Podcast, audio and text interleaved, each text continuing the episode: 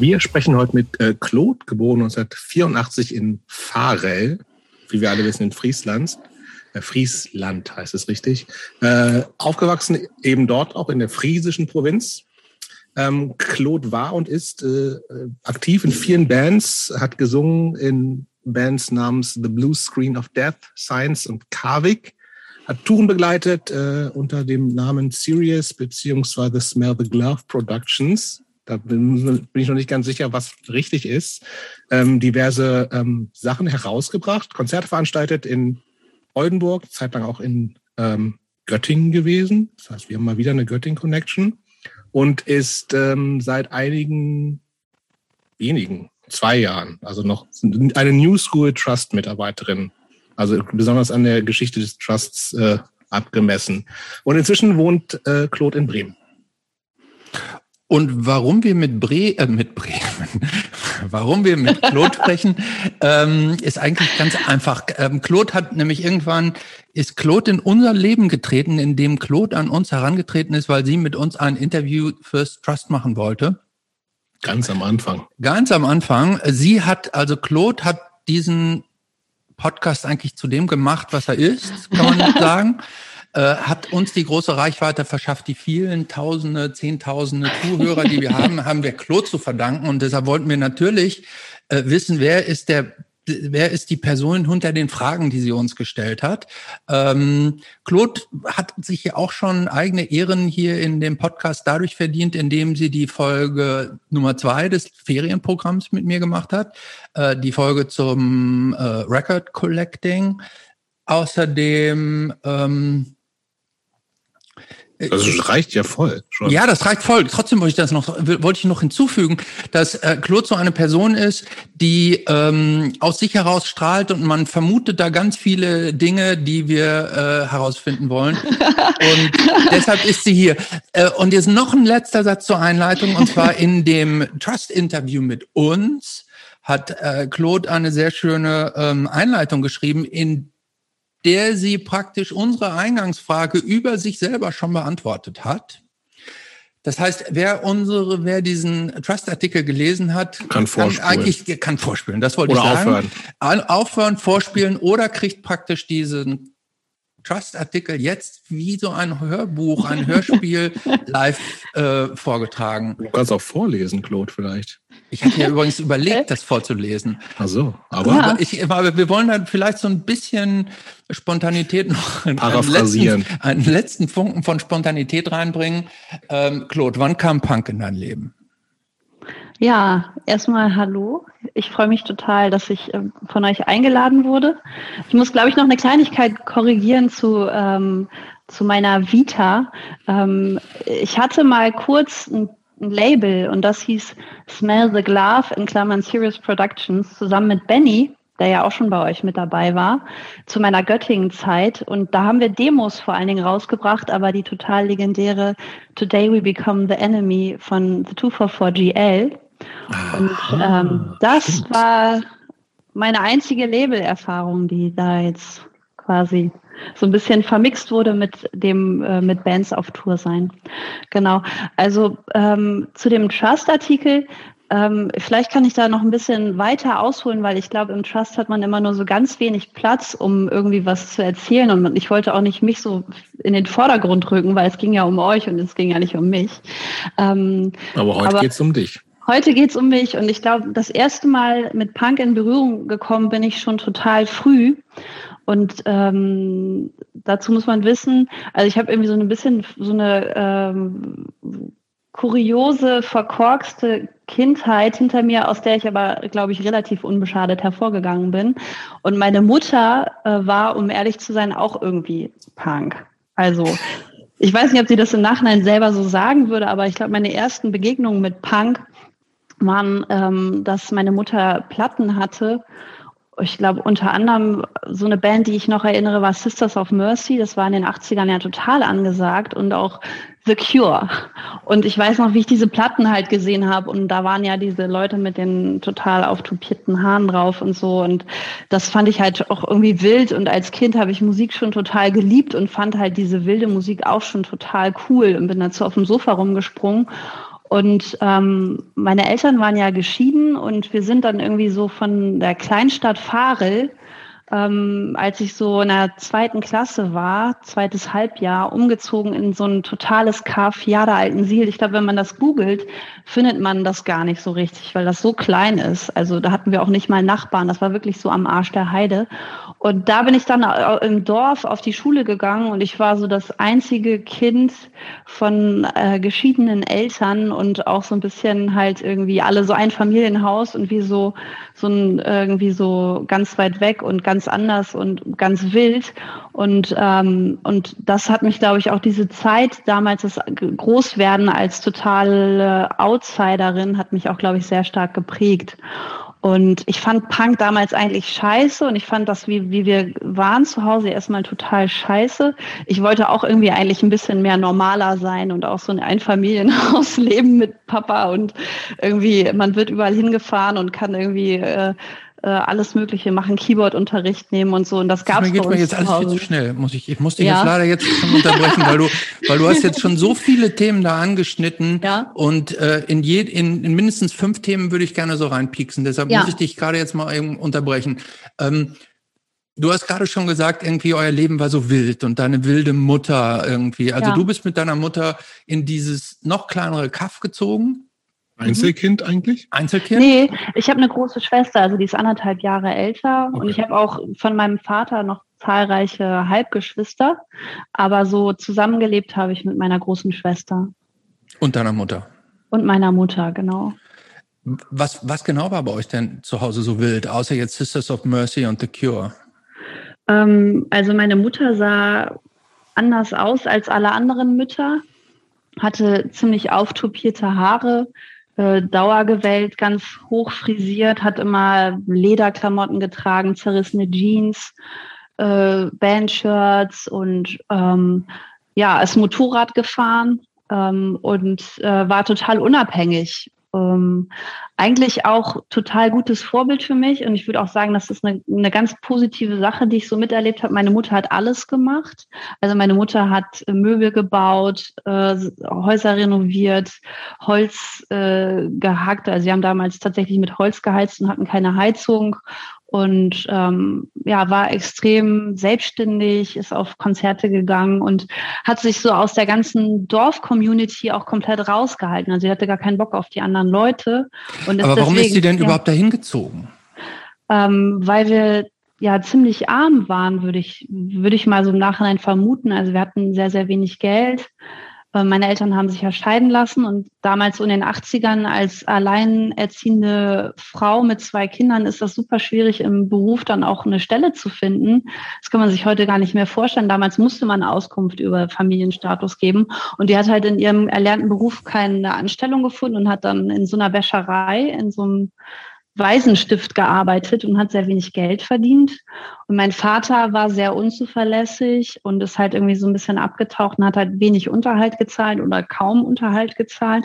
Und das heißt, wir hatten auch wenig Geld und diese Wohnung war halt eigentlich total schön im Sommer mit großem Garten, total ländlich, direkt an so einem Fluss an der Jade aber war halt auch natürlich sehr günstig und das war dann einfach eben auch, glaube ich, einer der Gründe, weswegen wir da hingezogen sind. Das hat sich dann irgendwie so ergeben und dann sind wir da hingezogen und ja, wurden dann umgeschult, also auf eine, sind dann auf eine andere Schule gekommen und waren dann halt in diesem Dorf ähm, und waren dann erstmal halt so ein bisschen, sag ich mal, außen vor. Also später dazugestoßen in der Schule und das ja. ist ja immer schwer irgendwie, ne? Ja.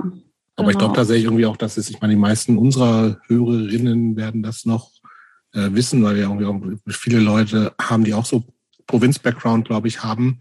Ich glaube, dieses Thema, äh, wenn, also von geschiedenen Eltern sozusagen ja. zu sein, das war äh, je nach äh, Herkunft einfach ein Thema. So, ne? Ja. Du warst automatisch irgendwie, gehörtest du dann weniger dazu. Das ist echt crazy. Also ich glaube, das ja, ist natürlich genau. jetzt viele jüngere Leute und vielleicht gerade dann so Großstädte sich das halt auch gar nicht mehr vorstellen können, aber wahrscheinlich die Leute, die, die den Quatsch hier hören, schon das kennen, dass das wirklich einfach ungewöhnlich war und dazu geführt hat, dass erstmal mit so einer gewissen Skepsis einem auch begegnet wurde. So, ne? Auf also jeden Fall. So, mhm. so selten war. Also lieber, lieber verkackte, äh, intakte Familie, äh, die halt ja. sich hasst als äh, Trennung. Mhm. Das ist echt crazy.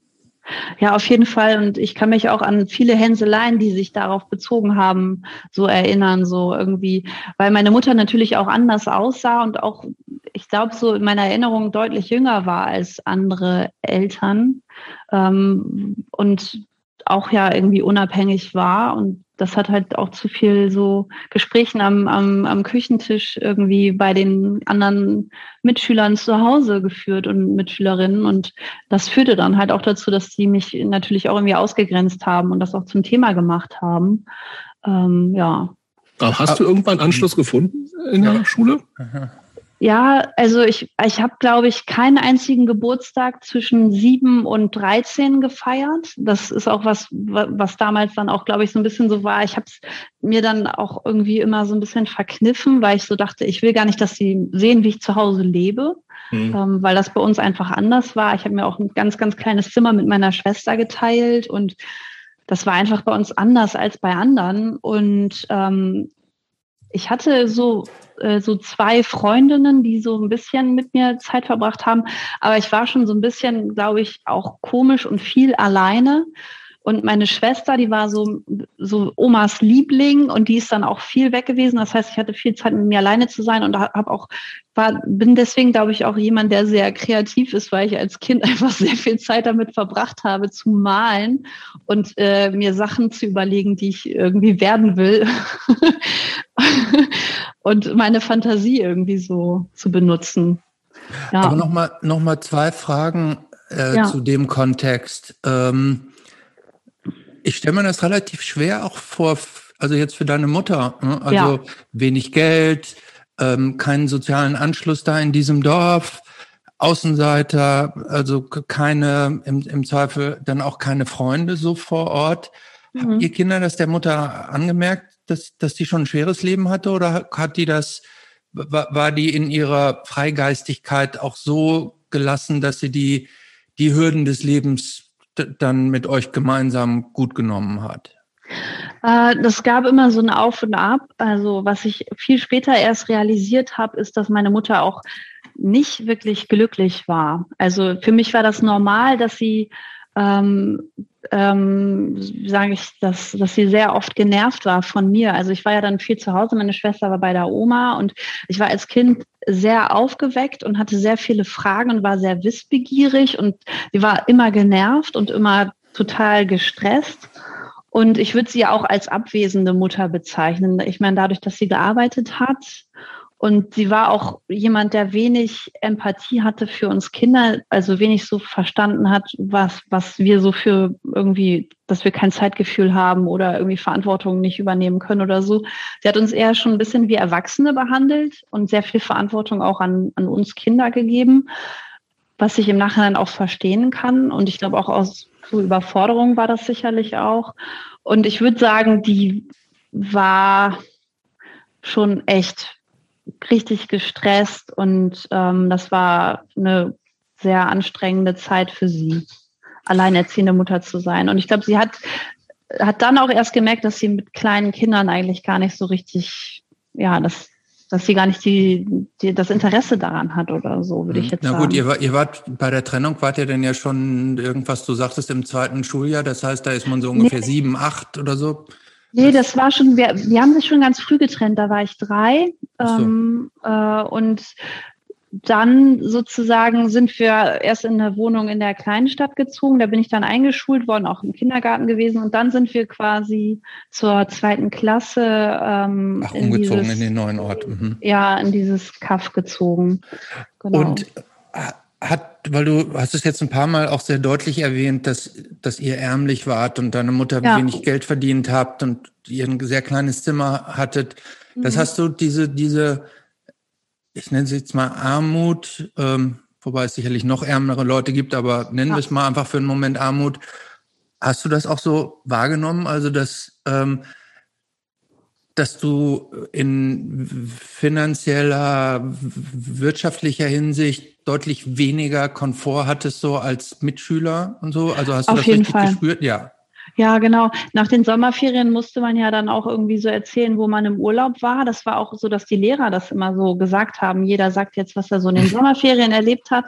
Und ich hatte sechs Wochen einfach zu Hause verbracht. So. Und das war mir mhm. immer total unangenehm, das zu erzählen, dass ich einfach sechs Wochen zu Hause verbracht hatte. Und naja, also meine Mutter hat sich wirklich große Mühe gegeben, das auszugleichen. Ich glaube, keiner hatte so ein cooles Weihnachten wie wir. Das war wirklich krass. Also da hat sie, glaube ich, dann irgendwie Weihnachtsgeld bekommen. Und das hat sie wirklich krass äh, uns ähm, so, also hat uns wirklich ganz, ganz viel so ermöglicht. Weihnachten war immer total toll. Ähm, aber ansonsten klamottentechnisch haben wir echt immer von irgendwelchen Arbeitskolleginnen, ähm, von deren Kindern die Klamotten, Klamotten aufgetragen.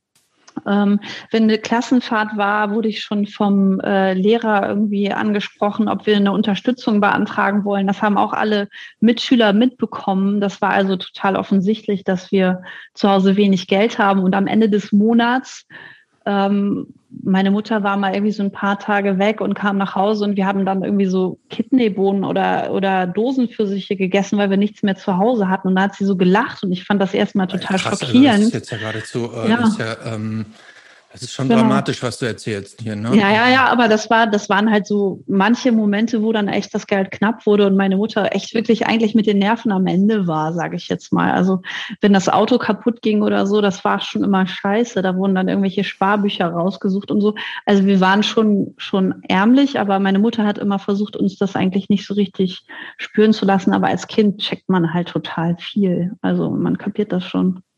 Und dein geschiedener Vater hat da überhaupt keine Rolle mehr gespielt oder habt ihr den wenigstens ab und zu mal gesehen? Also mein, mein geschiedener Vater, ähm, der hat ähm, eine neue Frau geheiratet. Und wir sind am Anfang, also ich zumindest und meine Schwester auch, sind da irgendwie immer irgendwie alle zwei oder vier Wochen, das weiß ich gar nicht mehr ganz genau, hingefahren. Und dann hat er diese Frau kennengelernt und dann hat er uns eigentlich so ziemlich links liegen lassen. Also ich kann mich echt dran erinnern, wie meine Mutter irgendwie schon so, ja geil, Wochenende frei, nehmt mal eure Reisetaschen, stellt euch an die Straße, der müsste gleich kommen, euch abholen. Und dann stehen wir da und stehen und stehen. Und er hat uns einfach nicht abgeholt. Das sind so Erinnerungen, die ich an den habe. Und als, ja, und als er dann, ähm, ja, irgendwie später diese Frau kennengelernt hat und da habe ich echt viele schlimme Erinnerungen an seine Frau gehabt und er hat uns da irgendwie nicht zur Seite gestanden. Ich weiß nicht, ob er das nicht mitbekommen hat, aber die war wirklich sehr bösartig zu uns. Ähm, also wenn es da irgendwie sowas, also so, ich habe so Erinnerungen daran, dass irgendwie so Pommes vom Imbiss geholt wurde und das war für uns was als Kind sowas total Tolles und dann so, nee, ihr kriegt die nicht, ihr erst das Essen von gestern, weil ihr wisst das gar nicht zu schätzen. Und deswegen bin ich da irgendwann nicht mehr hingefahren und das hat auch dann dazu geführt, dass mein Vater einfach quasi gar nicht mehr präsent für mich war. Also ich habe eigentlich seit 16 Jahren gar keinen Kontakt mehr zu dem. Vielleicht auch schon länger. Ich sage immer 16 Jahre, es sind vielleicht auch schon 20 Jahre. Wie lange sagst du schon 16 Jahre? Kannst du uns daran rekonstruieren? Also ich überlege, wann ich das letzte Mal Kontakt zu dem hatte ich, ich glaube, da war ich so 15, 16, da habe ich ihn noch mal gesprochen, da bin ich mal hingefahren. Ich glaube, da hatte ich so meinen ersten Freund und wollte, dass der mal meinen Vater sieht, weil er meinte, was mit deinem Vater. Und dann habe ich gesagt, wir fahren da mal hin. Und da haben wir an der Tür geklingelt. Ich so, das ist mein Vater. Und mein Vater war total so, oh, was wollt ihr denn? War total desinteressiert und dachte, ich will was von dem. Und dann bin ich dann nie wieder hingefahren. Also wie gesagt, ich habe gar keinen Kontakt zu dem und ich habe den dann auch später irgendwann mal auf Unterhalt verklagt, weil er hat ja irgendwie sehr sporadisch nur gezahlt und ich, ich dachte, ich will jetzt studieren und viel Geld war nicht da und dann habe ich den auf Unterhalt verklagt und das oh. war dann war dann auch so, glaube ich, der Bruch und deswegen habe ich auch inzwischen gar keinen Kontakt mit mit dem, aber habe so meinen Frieden damit gemacht. Also mhm. genau. Und ähm, du hast du hast eingangs äh, gleich, Moment. Ich will ähm, jetzt. Ja, komm gleich, komm gleich. Ich will nur eine Sache noch bevor, äh, gleich. Ähm, du, ähm, du hast eingangs gesagt, dass du dir eigentlich ein bürgerlicheres Leben gewünscht ja. hast, als ja. deine Mutter es dir so bieten konnte. Ja. Ähm, und du hast auch gesagt, dass, dass du dir da, oder habe ich das, vielleicht habe ich es falsch verstanden, hast du dir auch so einen richtigen Papa eigentlich ja. gewünscht? Hat er dir gefehlt, so, so eine Vaterfigur? Ja, auf jeden Fall. Und ich äh, weiß auch, meine Mutter hatte irgendwann einen, einen Freund, der ist auch, glaube ich, biografisch gesehen eine sehr, sehr wichtige Fi Figur für mich gewesen. Und der hat mal so eine kurze Zeit diese Rolle eingenommen. Also der war dann auch so jemand, äh, der genau das erfüllt hat, was man sich so gewünscht hat, hat einen irgendwie irgendwo hingefahren, hat mit einem was unternommen und so. Also ähm, Vaterfigur habe ich mir absolut gewünscht. Und ich habe auch meinen abwesenden Vater, und ich glaube, das ist auch ganz normal, das habe ich auch viel später erst realisiert, total idealisiert, weil der einfach nicht da war. So, meine Mutter war da, hat alles gemacht, die war dann irgendwie scheiße. Mein Vater, der nicht da war, das war dann immer so, so ein Bild von, der ist total. Der konnte toll. ja nichts falsch machen, ne? Ja, genau, der konnte ja. nichts falsch machen. Genau, da habe ich später später auch irgendwann mal einen Song drüber geschrieben, über genau dieses Ding. Mhm. ja, genau. Aber Punk. Ja. Solch, solche, solche, ja, jetzt darfst du zu Punk. Genau. Also ich weiß dann noch, irgendwie, ich, ich hatte eigentlich sonst gar nicht so einen großen Bezug zu Punk, aber dann relativ früh ähm, war das so, dass ich äh, Panflöte lernen wollte. Ich glaube, ich habe Das so ist schon ziemlich Punk für mich.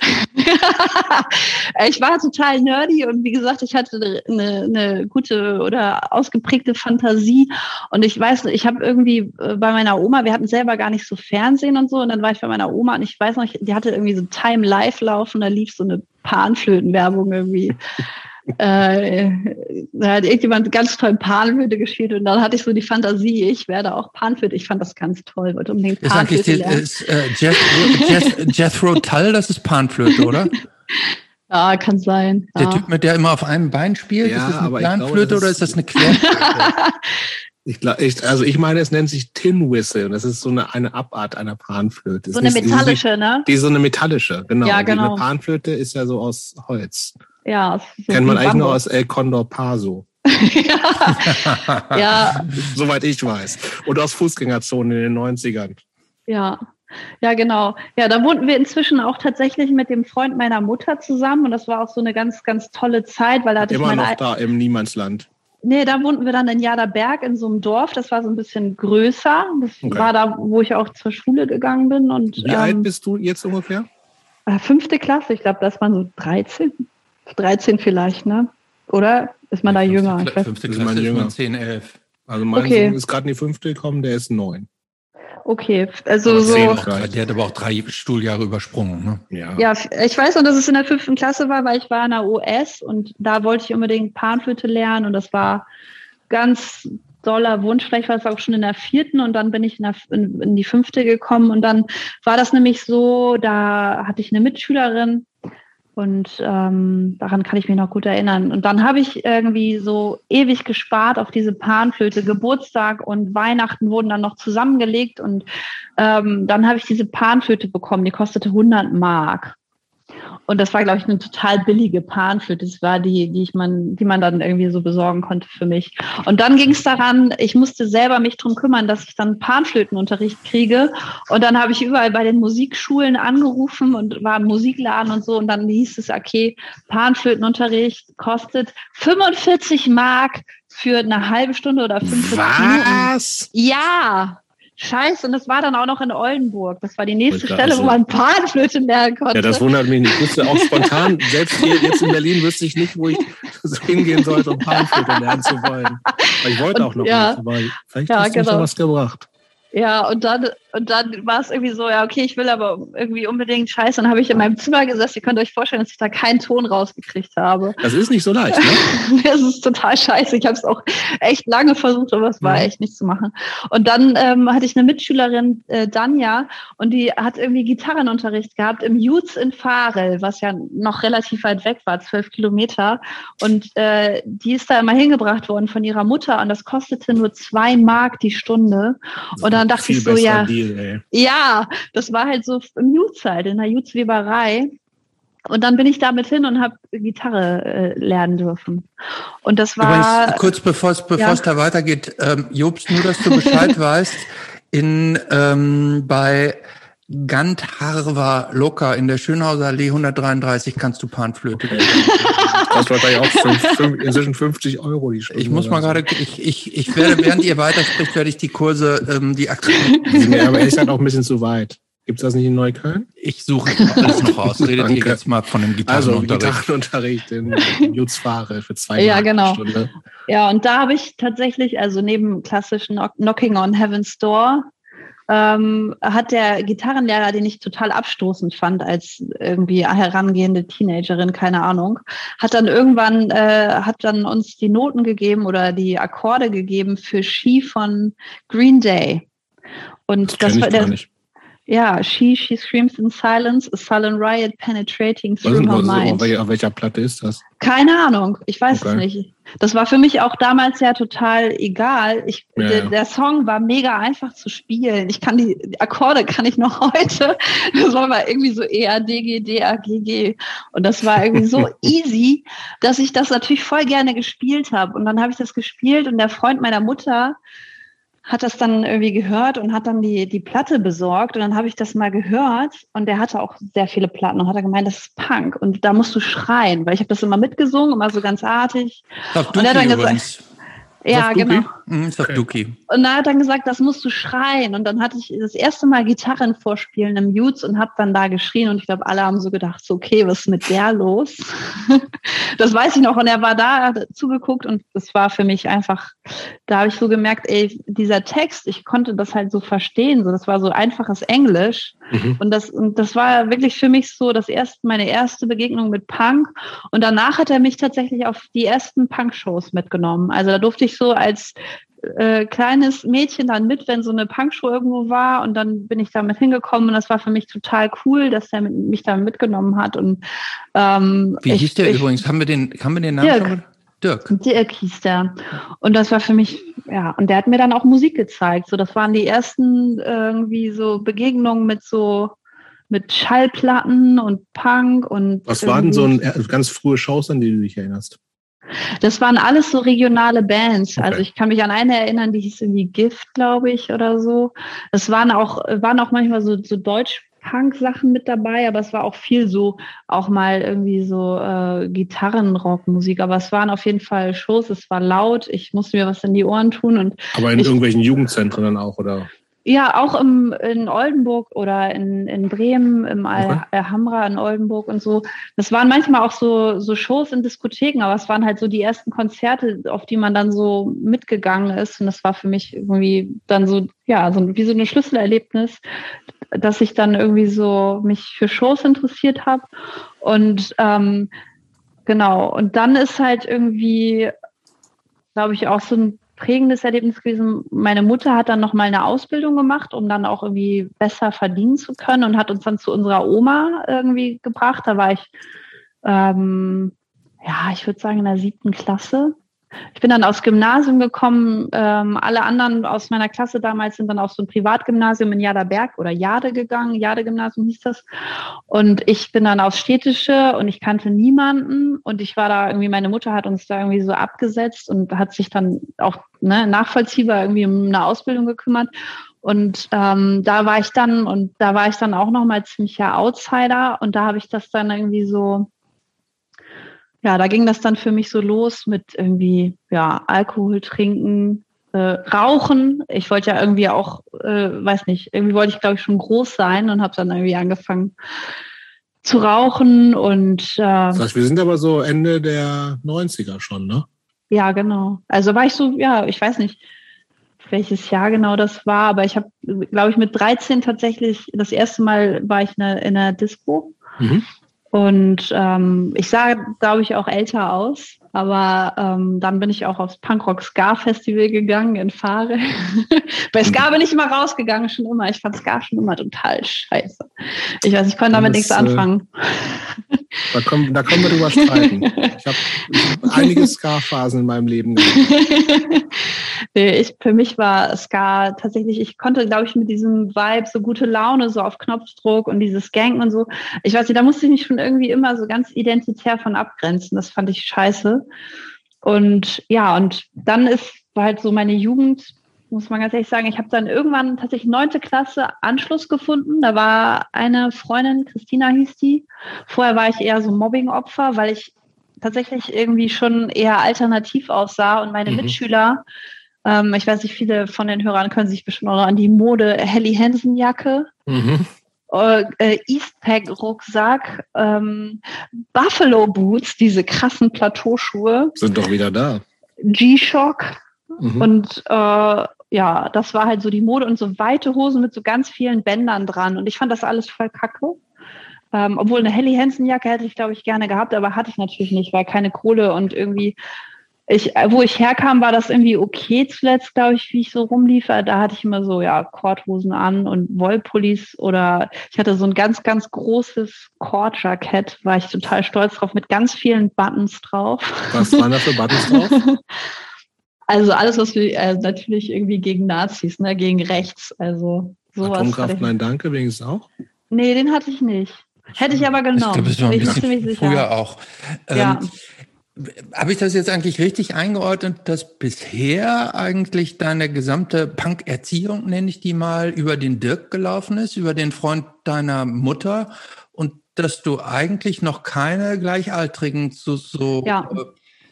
Äh, genau. Bindungsgenossen ja. so gefunden hattest? Genau. Ja, nee, die waren wirklich alle anders drauf. Ich habe, äh, also am Gymnasium war ich halt auch erstmal wieder total Outsider. Ich kannte wirklich niemanden in meiner Klasse.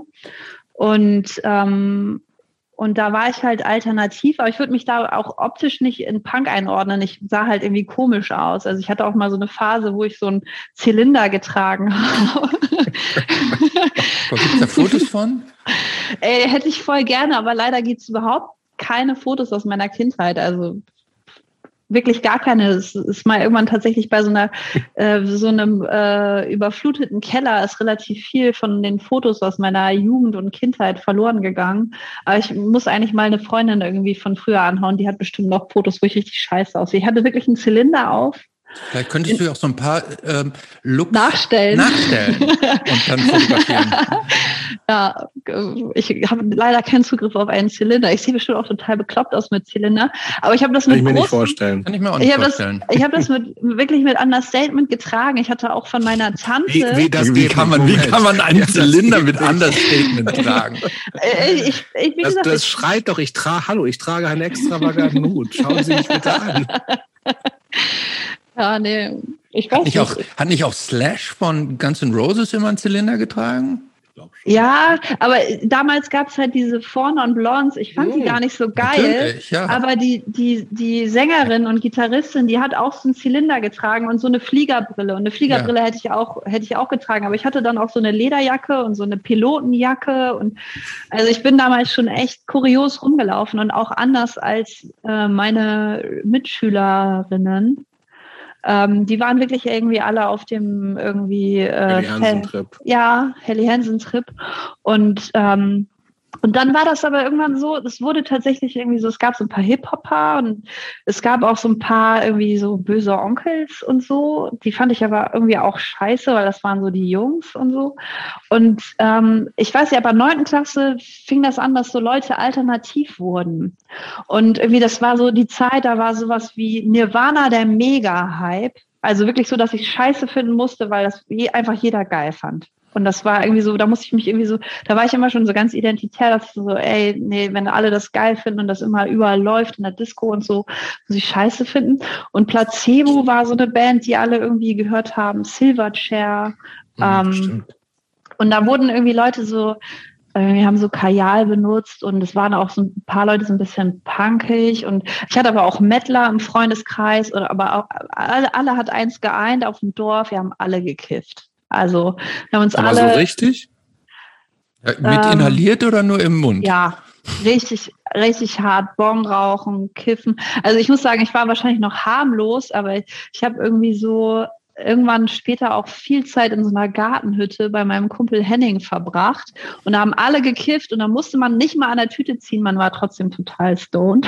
Aber das klingt so nach Wochenend, äh, also die chemische Wochenendbeschäftigung, da war das auch so unter der Woche?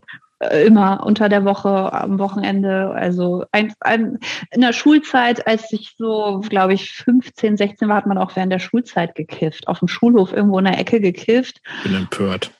Und ähm, also Kiffen, Kiffen war irgendwie so das Ding. Also man kam ja, es war ja auch nicht so weit von der niederländischen Grenze. Man, man, kam, man kam total leicht an Gras. Später hat ein Kumpel von mir halt auch angebaut, der besagte Henning.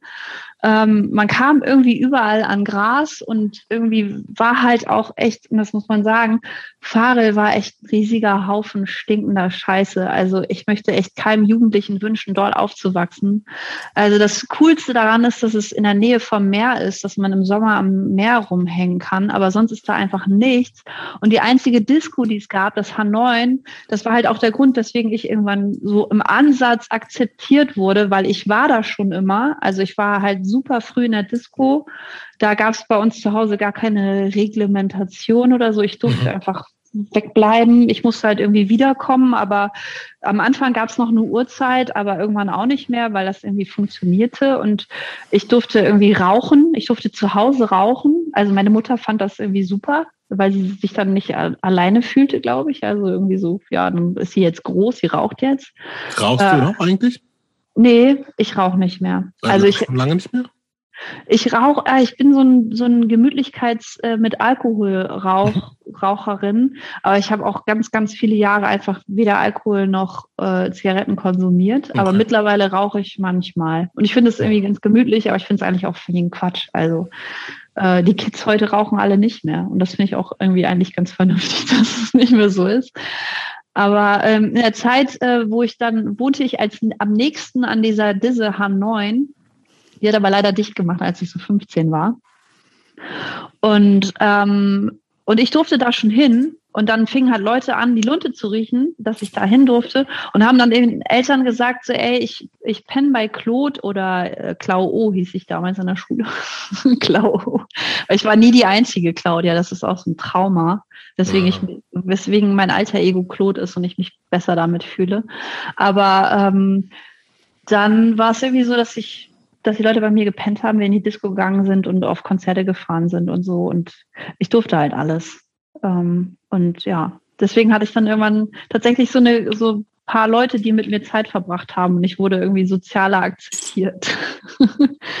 Wie ging denn dann dein Weg so in so eher so subkulturelle ähm, Gefilde? Wir sind ja jetzt bisher immer noch in, in der Provinz ja. und irgendwie so ein bisschen, ja, alternativ Kiffen Disco. Aber ja. du bist ja dann schon relativ schnell auch, wahrscheinlich aber nicht in Farel, sondern woanders eher so in auch so, so DIY-Strukturen abgerutscht. Also mal die, der Zugang zu DIY-Strukturen war tatsächlich so, also nach dem Abi, so schnell es ging, irgendwie weggezogen. Weg ja, weil ich wollte vorher immer eine Band machen, aber keiner wollte mit mir eine Band machen. Also ich konnte ja im Ansatz Gitarre spielen, ich wollte aber singen. Keiner wollte mit mir eine Band machen. Du konntest aber auch leider nicht Panflöte spielen. Ja, aber es hätte auch, glaube ich, nicht für eine Band gereicht. Ich glaube, keiner, äh, das, keiner hätte es cool gefunden mit einer Panflöte irgendwie. Oh, das Panflöte. so nicht sagen. ja, so Freunde von mir hatten tatsächlich auch irgendwie Bands, aber da, die wollten, die wollten keine, keine Frauen dabei haben, die wollten keine Mädchen dabei haben. Und ähm, Genau. Und dann irgendwie bin ich ja nach Göttingen gegangen. Also ich war da oh, irgendwie okay. schon, bin da mit 15, 16 mal mit meiner Freundin hingefahren, weil wir so dachten, wo kann man innerhalb eines Tages hinfahren und das so weit mit weg. Niedersachsen-Ticket wahrscheinlich. Wahrscheinlich. Und, und das ist irgendwie, wo, wo dann irgendwie ganz viele Studenten sind und dann fahren wir da hin und dann sind wir da hingefahren und waren auch das erste Mal im Jutz. Ähm, in der, in der, ja, im Jutzi, äh, in der Weber. Jutz, ja. Ja, Jutz sagt niemand, Entschuldigung. Ja, Jutz ist, ist nicht der Ausdruck für Nein. Das heißt ja auch tatsächlich, äh, da macht sogar, das heißt ja Jugendzentrum Innenstadt eigentlich. Ja. Deswegen mit großem I mhm. und deswegen Jutzi. Und ähm, als ich dann angefangen habe zu studieren, erstmal war ich da auch so noch nicht so du richtig. Du bist aber auch wie, wie viele Menschen zum Studieren nach Göttingen gegangen? Ich bin, ich bin zum Studieren nach Göttingen gegangen. Eigentlich war das der Deal, dass meine Freundin Christina und ich nach, nach, nach Göttingen ziehen, weil wir es total cool fanden mit 15, 16. Mhm. Und dann hat die mich aber hängen lassen, ist nach Hamburg gegangen. Und ich bin da irgendwie alleine hin und ähm, habe dann ähm, so, ja, war dann irgendwie die ersten Mal im UC. Ich glaube, so am ersten Abend gleich war da jemand, der Zivi gemacht, mit dem hatte ich in der Schule gar nichts zu tun, aber der war auch so ein bisschen alternativ. Und dann haben wir uns da getroffen und sind losgezogen und sind dann irgendwie im Juzi gelandet. Und dann habe ich da eine gesehen, die war so zwei, drei Jahrgänge über mir, hatte die Abi gemacht, habe ich die angequatscht und dann war es so, ey, cool, ey, cool. Und dann bin ich da halt irgendwie gerne hingegangen. Aber ich habe auch, weiß noch, wie ich da mit so Kommilitonen vorbeigelaufen bin und die dann so, äh, was ist das denn für ein dreckiger Laden? Äh, da würde ich ja nie reingehen, was soll das sein? Und ich so, äh, das ist das Jutzi, das ist voll cool da. Und ja, aber dann. Ähm, zwei, zwei Fragen. Was erstens, ja. was, was ist da passiert, als du den ersten Abend da war? War da irgendwie nur so Party, Disco-mäßig, irgendein Konzert? Und ich weiß nicht, was du studiert hast. Das, da reden wir ja. später drüber, was sie studiert hat. Aber dürfen wir es, dürfen wir es auch gar nicht verraten? Ist das so geheim? Ich habe angefangen, ich habe angefangen, was zu studieren. Und das habe ich dann. Ich habe angefangen, was zu studieren, aber später was anderes studiert. Ich habe angefangen. Oh, heißer Teaser. Ich, äh, ja. Ich habe angefangen, tatsächlich, ich bin irgendwie die Studienberatung und dachte so, ich möchte gerne Englisch und Geschichte studieren. Und dann haben einfach die gesagt, so? ja, einfach Diplom. so. Diplom. Einfach so. Ich wollte einfach. Lehramt so, oder so ein Quatsch. Nö, einfach, einfach Englisch und Geschichte. Das macht überhaupt keinen Sinn. Ja, soll, ich wollte einfach studieren. Ich fand das mega ja, das cool. Also. Okay. Ja. Und dann, äh, und dann haben die gesagt, so, nee, ähm, geht nicht mit NC. Äh, mein Abi war super schlecht, weil ich auch echt viel Zeit woanders verbracht habe als in Beim Kiffen hauptsächlich. Ja, nee, nicht mal das, aber irgendwie war Schule echt scheiße. Also ich war froh über, darüber, dass es vorbei war. Ich habe Schule echt gehasst. Also ich kann das nicht verstehen, Jahrgangstreffen und so. Schule war echt scheiße. Ich bin froh, dass es vorbei ist. Ich weiß nicht. Ähm, äh, jedenfalls haben die dann gesagt, so, ey, mach doch Französisch und Geschichte auf Lehramt. Und dann habe ich Französisch und Geschichte auf Lehramt angefangen und das war echt scheiße. Weil irgendwie Französisch wird ganz häufig von Leuten in Kombination mit Religion studiert und da kann man sich ungefähr die Klientel vorstellen. Und auch im Studium war ich völlig einsam und fühlte mich richtig deplatziert und kacke und kannte niemanden und ähm, ja, und ja, war dann aber froh, dann ist, ist mein Freund auch, mein damaliger Freund auch noch gekommen, hat sein Fivi dann in, in Göttingen gemacht ja. und dann, genau, sind wir da zusammen, haben wir da zusammen abgehangen und. Ist das der Manuel? Genau. Ah, ähm, jetzt nochmal eine Frage zu diesem Juzi. Ähm, klar, du warst so ein bisschen alternativ vor, ähm, voretabliert, sage ich jetzt mal.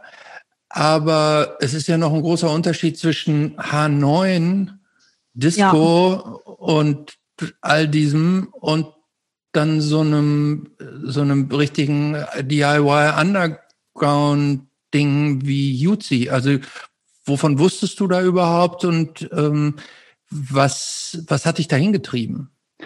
Naja, also ich kannte aus Oldenburg ja auch das Alhambra. Das ist ja auch äh, irgendwie so ein, wie soll man ein das sagen? Club sogar? Ist das ein richtiges, so, ja? So ein, ja, so ein Zentrum halt. Auf da jeden wohnen Fall Menschen. selbstverwaltetes Altertumszentrum. Ja. So, ich dachte, ja, genau. das wäre ein genau. richtiger, achso, nee. Nee, genau, da waren auch Shows, da war ich auch ein paar Mal auf Konzerten vorher gewesen. Mir war das gar nicht fremd, also ich fühlte mich da eigentlich wohl. So, das war ja auch nicht anders, bloß anders als ein paar Konzerte, die ich so gesehen hatte. Natürlich war das irgendwie viel politischer. Ich war in meiner Jugend auch auf Anti-Nazi-Demos, aber es ist eine ganz andere Nummer. Ich, hatte, war auch in der Fahreler Jugendantifa, aber wir hatten halt kaum Nazis. Also war das Problem halt irgendwie so, man ist auf, man hat sich verabredet, um auf Demos zu fahren. Also irgendwie war mir das überhaupt nicht so fremd. Ich fühlte mich da eigentlich ganz wohl und fand das cool.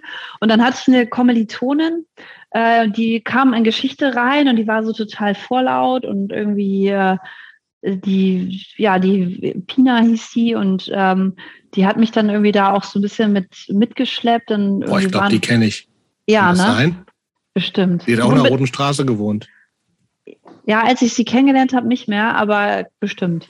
Aber laut, ja, dann ja. weiß ich, glaube ich, wer das ist. Pina, ja. ja, ja. Und die hat mich mitgeschleppt und ähm, ja, und ihre Mitbewohnerin Uli. Ne, und mit denen habe ich dann rumgehangen. Die waren, also Uli war nämlich auch in einer Konzertgruppe und ich habe mich damals ja schon total Aber dafür. Von welcher Uli sprechen wir jetzt? Ich weiß jetzt gerade nicht ihren Nachnamen, was vielleicht peinlich ist. Uli, die kennst du bestimmt auch, die war auch in der Konzertgruppe 1 in, in Göttingen. Ja, ist nach meiner Zeit. Okay, aber dann, dann das, ja, okay. Die kennst du Uli. bestimmt auch. Kennst, du, kennst, kenn du kennst sie alle. Die kenne ich alle. Uli, Uli kenne ich äh, außerordentlich gut, aber das ist ein anderes Thema. ja, und ähm, so war ich dann halt auch irgendwie da und ähm, im Endeffekt, ich, dann habe ich, es ist jetzt aber auch irgendwie so ein, das kriege ich gar nicht mehr so ganz zusammen, Benny auch irgendwie kennengelernt und ich glaube, im Endeffekt hing ich vorher immer so ein bisschen bei den Konzerten rum und bin immer so dahin gekommen, wenn die so Essen gekocht haben.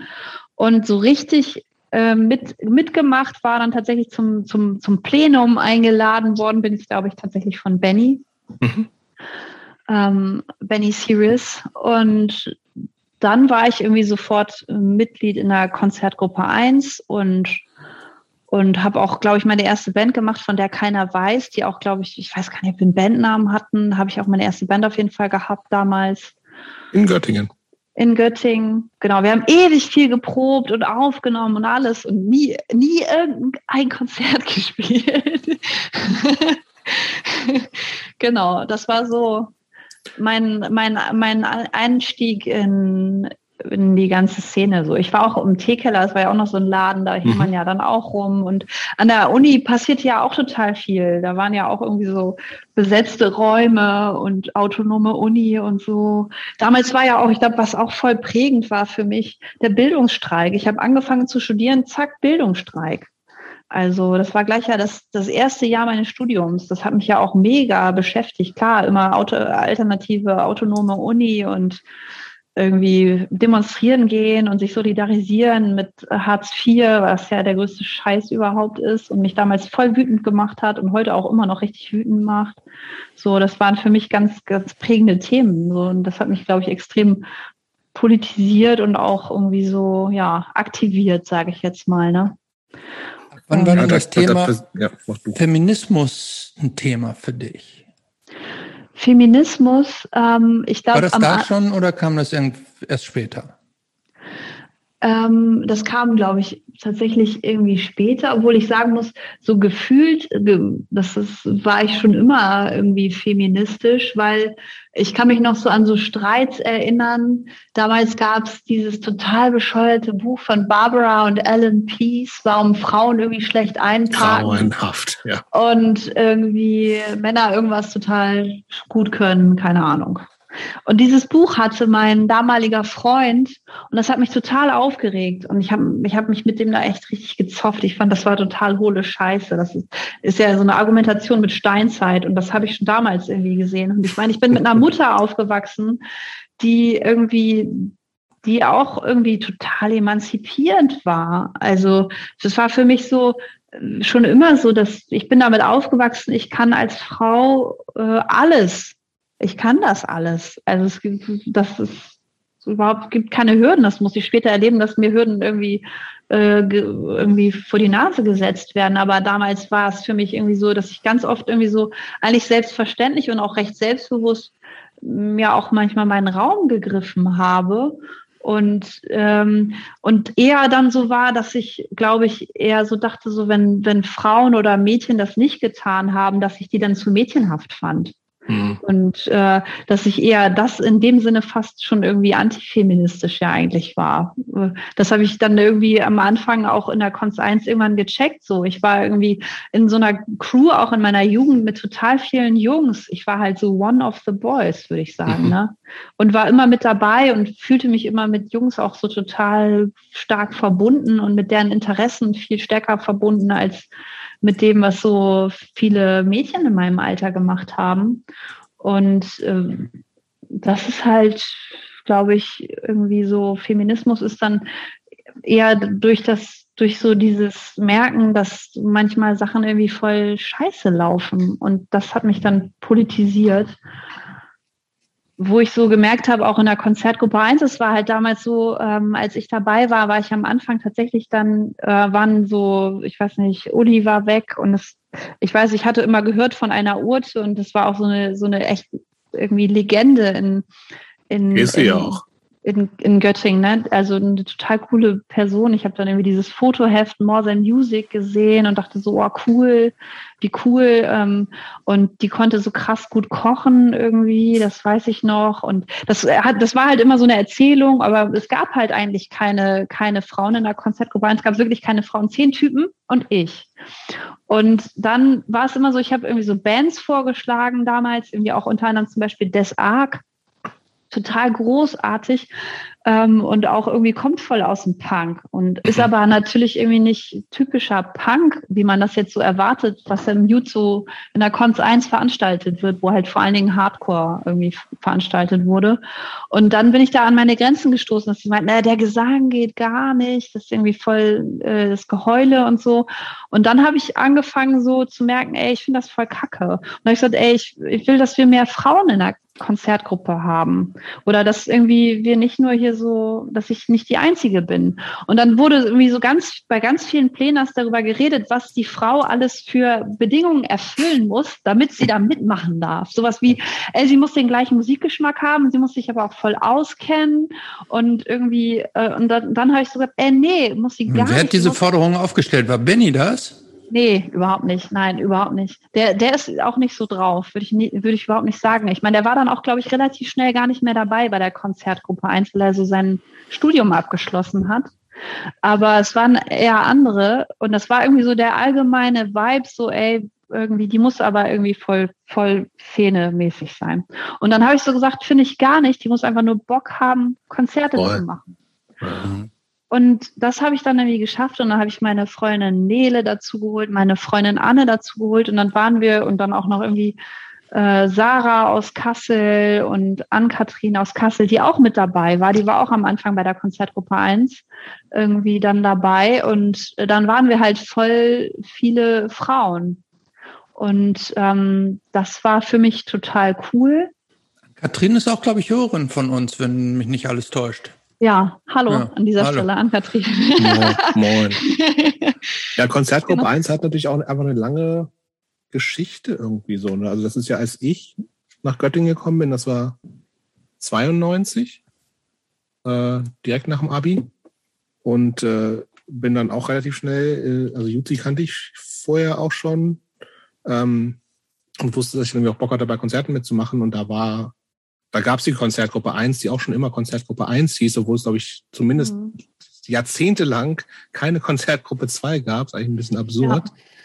Ja. Ähm, aber das war, äh, das war natürlich noch, das, das sind, das bin ich hingekommen mit Anfang 20 und die Leute kamen mir wahnsinnig alt vor. Also da waren dann einfach so Leute, die halt wahrscheinlich Ende 20 waren und ich dachte, boah, Alter, was sind, ja. also wollen die Rentner hier so? Und ähm, ähm, aber das war ähm, in, zumindest in meiner Erinnerung. Ich bin dann auch wie mit, mit Urte dahin ähm, und wir wollten dann halt da mitmachen ähm, und haben dann auch, also es ging dann auch, also ich fand es gar nicht so einfach, das würde ich gerne auch mal von dir nochmal wissen, also in diesen, in diesen Jutsi-Zirkel zumindest Anfang ja. der 90er Jahre ein, reinzukommen, fand ich nicht so easy. Aber das war ja.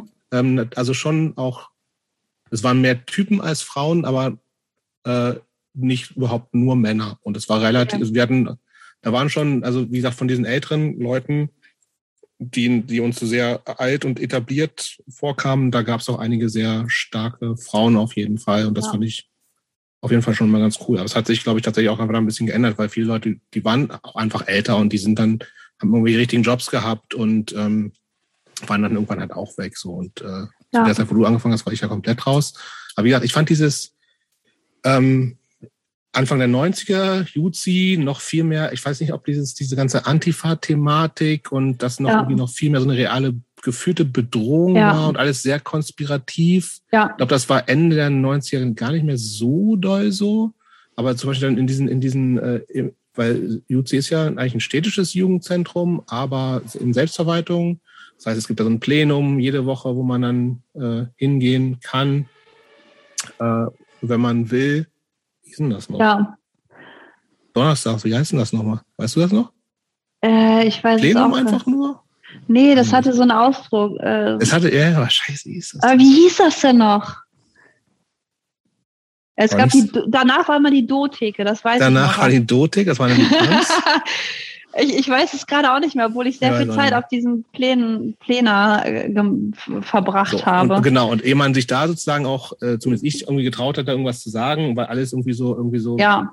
Also es gab auch tatsächlich äh, so ein paar Bespitzelungsgeschichten ja. von Staatsschutz und so. Aber war das in, in so zehn Jahre später auch irgendwie noch so ein bisschen eher so also, dass man als jede Person, die neu kam, erstmal so ja. ein bisschen gefühlt sehr beäugt wurde? Auf jeden Fall. Also ich äh, kann mich da auch noch dran erinnern, dass man sich da so ein bisschen auch beweisen musste. Also in diesem ganzen Zirkel, der kam mir extrem elitär vor und es war auch wie eine eigene Sprache, die da gesprochen wurde. Ähm, und man, man musste irgendwie so sehr aufpassen, was man sagt. Und das hat mich auf jeden Fall sehr, sehr stark erstmal so auch irgendwie vorsichtig werden lassen und beobachten lassen. Und man, ich fand, das war auch nicht sehr unterstützend. Also in meiner Erinnerung, äh, damals habe ich mir das, glaube ich, überhaupt nicht anmerken lassen, habe versucht, irgendwie so mich zu assimilieren und so Mimikry zu machen. Aber äh, es gab irgendwie überhaupt nicht so Momente, wo man an die Hand genommen wurde und einmal gesagt wurde, wie Sachen funktionieren, sondern man musste irgendwie so tun, als wüsste man alles. Und das weiß ich noch ganz stark, wo ich dann auch später so dachte, das macht es, glaube ich, auch vielen äh, schwer, auch gerade vielleicht auch äh, nicht männlichen Mitgliedern dabei zu sein, weil ich glaube, alle Typen sich auch was vorgemacht haben, dass sie eigentlich wissen, wie es läuft und keiner wusste, wie es läuft. Und alle haben immer nur so gemacht und irgendwie so äh, Learning by Doing. Und so ein bisschen irgendwie so ausprobieren. Was auch irgendwie okay ist, aber ähm, ja, es war auf jeden Fall so, dass es am Anfang mir auch mich auch, ich wollte unbedingt mitmachen, ich wollte unbedingt dabei sein, aber ich hatte auch großen Respekt davor, irgendwie negativ aufzufallen oder doof aufzufallen. Ja. Ich habe dann noch mal eine Frage zu, und zwar, ähm, du hast ganz am Anfang, als wir eben über deinen Entry da bei dieser Konzertgruppe 1 gesprochen haben, ja hast du erzählt, dass ähm, ihr da oder dass du mit den anderen irgendwann so ein bisschen inhaltlich aneinander geraten bist, weil du eine andere Band irgendwie so featuren wolltest, ja. als de deren Konsens so war. Ähm, erste Frage, wie, wie hast du wie hast du dir eigentlich diese Punkmusikwelt über welche Schritte so erarbeitet? Also ich habe in Erinnerung jetzt noch ähm, Green Day. Ja. Und dann verwischt es sich bei mir irgendwie. Also welche, ja. welche Bands sind eigentlich wie denn so zu dir gekommen ja. in, also, in dieser Zeit und waren für dich prägend? Vorher, ich glaube in meinen Teenagerjahren oder so ums Abi rum, war auf jeden Fall eine, eine Band sehr prägend. Ich ich weiß nicht, politisch bestimmt auch überhaupt nicht irgendwie besonders cool, aber so von der Attitude fand ich die damals mega geil hießen McLusky. Ich weiß nicht, ob ihr die kennt. Nee, die kam irgendwie aus, kam aus, ja. kam aus Großbritannien. Tatsächlich auch die Band, wo wir uns später mit der ersten Band, die ich hatte, voll drauf einigen konnten. Der einzige Coversong, den wir je gemacht haben, war von dieser Band. McLusky, die hatten so ein Album, Do Dallas, und das war total wichtig für mich. Und ich glaube, ich fand immer Bands cool und auch später cool, die irgendwie anders waren oder schräg waren oder erstmal neu waren. Also für mich auch eine sehr prägende Band, so um irgendwie so in härtere Musik reinzukommen, war tatsächlich ähm, At the Drive-In. Mhm. Also ich habe die gehört und ich weiß noch, wie meine Mitbewohnerin meinte, boah, was ist das denn? Das ist irgendwie so voll die Jungsmusik und ich so, ey, ich finde es mega geil. Äh, ich finde es richtig cool. Das ist irgendwie voll meine Musik. Das ist meine Musik irgendwie. Ich finde es richtig geil. Und ähm, ja, das waren, glaube ich, irgendwie für mich tatsächlich prägende Bands. Also und ich habe in meiner in meiner ganzen Teenagerzeit habe ich alles gehört. Ich war mit Mittelohrentzündung irgendwie auf dem Wiese und Terrorgruppe Konzert. Also man hat alles auf dem Dorf mitgenommen. Ich war auch auf Metal Konzerten. Also ich hatte so Freunde, die waren so Metaler und dann war ich auch auf total vielen Metal-Shows irgendwie. Also da habe ich Punk gesehen, irgendwie Punk gehört. Ich habe aber auch voll viel 90er US-Emo äh, mir gegeben. Also Texas is the Reason oder Jawbreaker. Jawbreaker ist ja auch irgendwie Punk, aber ist auch irgendwie Emo. Die fand ich total geil. Ähm, die habe ich extrem viel gehört. Das war auf jeden Fall auch eine sehr, sehr prägende Band in den Teenagerjahren. Und hast du dir diese ganze Historie jemals so systematisch drauf geschafft oder hast du ist die Band so sind die Bands und die Musik dir so zugeflogen nee. und du hast hier und da was gehört und so nee. hat sich das dann irgendwann bei dir vervollständigt. Ähm, ich glaube, was ich damals immer gemacht habe, was mir auch im Nachhinein ein bisschen peinlich ist, falls es irgendjemand von damals hört, ich habe damals ganz viel mir so Bandshirts von so Typen, die ich cool fand, angeguckt. Und dann bin ich in den Zug mit so einem Hopper-Ticket nach Oldenburg in, ins MTS und dann habe ich danach gefragt und habe mir dann die CD gekauft. Und manchmal habe ich dann auch noch so Sachen, die sind wie oder was ist denn wie? Und dann habe ich das so gefragt, was ist denn, klingt denn wie irgendwie Jawbreaker oder was klingt denn wie Rival Schools oder äh, was klingt denn wie McGlasky? Und dann hat man irgendwie so Sachen bekommen. Und die habe ich dann gehört. Und äh, so bin ich. Gut. Ja, aber so, also und dann hinterher behauptet, dass ich das irgendwie einfach so kenne und so. Aber dabei war das natürlich irgendwie am Anfang, ich weiß auch, wie ich manchmal Sachen gehört habe und dachte erstmal, ich finde die gar nicht so cool. Und dann habe ich die aber immer gehört, weil ich das irgendwie cool finden wollte. Und irgendwann fand ich es voll cool. Also was, was war das zum Beispiel? Genau. Was, was zum Beispiel? Ich glaube tatsächlich ist Jawbreaker auch so eine Band.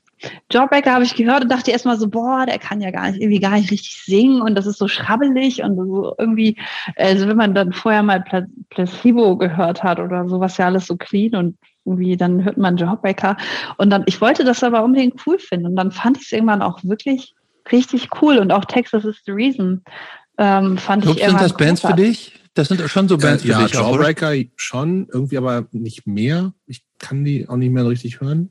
Fand ich aber ich, auf jeden Fall natürlich gut. Ich war bei der Reunion und ich, ich habe geheult bei dem echt? Song okay.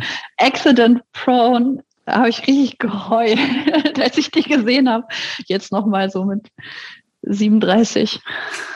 Wir hatten Jawbreaker, glaube ich, auch, meiner Meinung nach auch im UC veranstaltet. Das war, ja. glaube vor deiner Zeit. Ja, das, ey, ich war oben in diesem Büro im UC, da gibt es diese Wand. Früher hat mhm. man ja immer, statt E-Mails äh, zu schreiben oder so, hat man ja Briefe. immer diese Briefe mit diesen, mit diesen, mit diesen Promo-Fotos und genau. diese ganze Wand. Und ich habe die immer gesehen und dachte so, wie krass, was hat hier denn alles gespielt? Ich wäre so gerne älter. Das fand ich, ich, aber auch schon ehrlich. Als ich, als ich gekommen habe, auch so, haben so Sachen, die ich auch nicht, also Plakate von fünf Jahre vorher so. Und das war ja. gefühlt eine Ewigkeit. Und Sex ja. Und sowas. Nee, nee, aber Verbal Assault haben zum Beispiel da gespielt und die habe ich nie ja. gesehen. Das ist eine meiner Lieblingsbands und so. Und das ist, und äh, ja. Mhm. ja. Aber auch viel Quatsch. Ja, genau.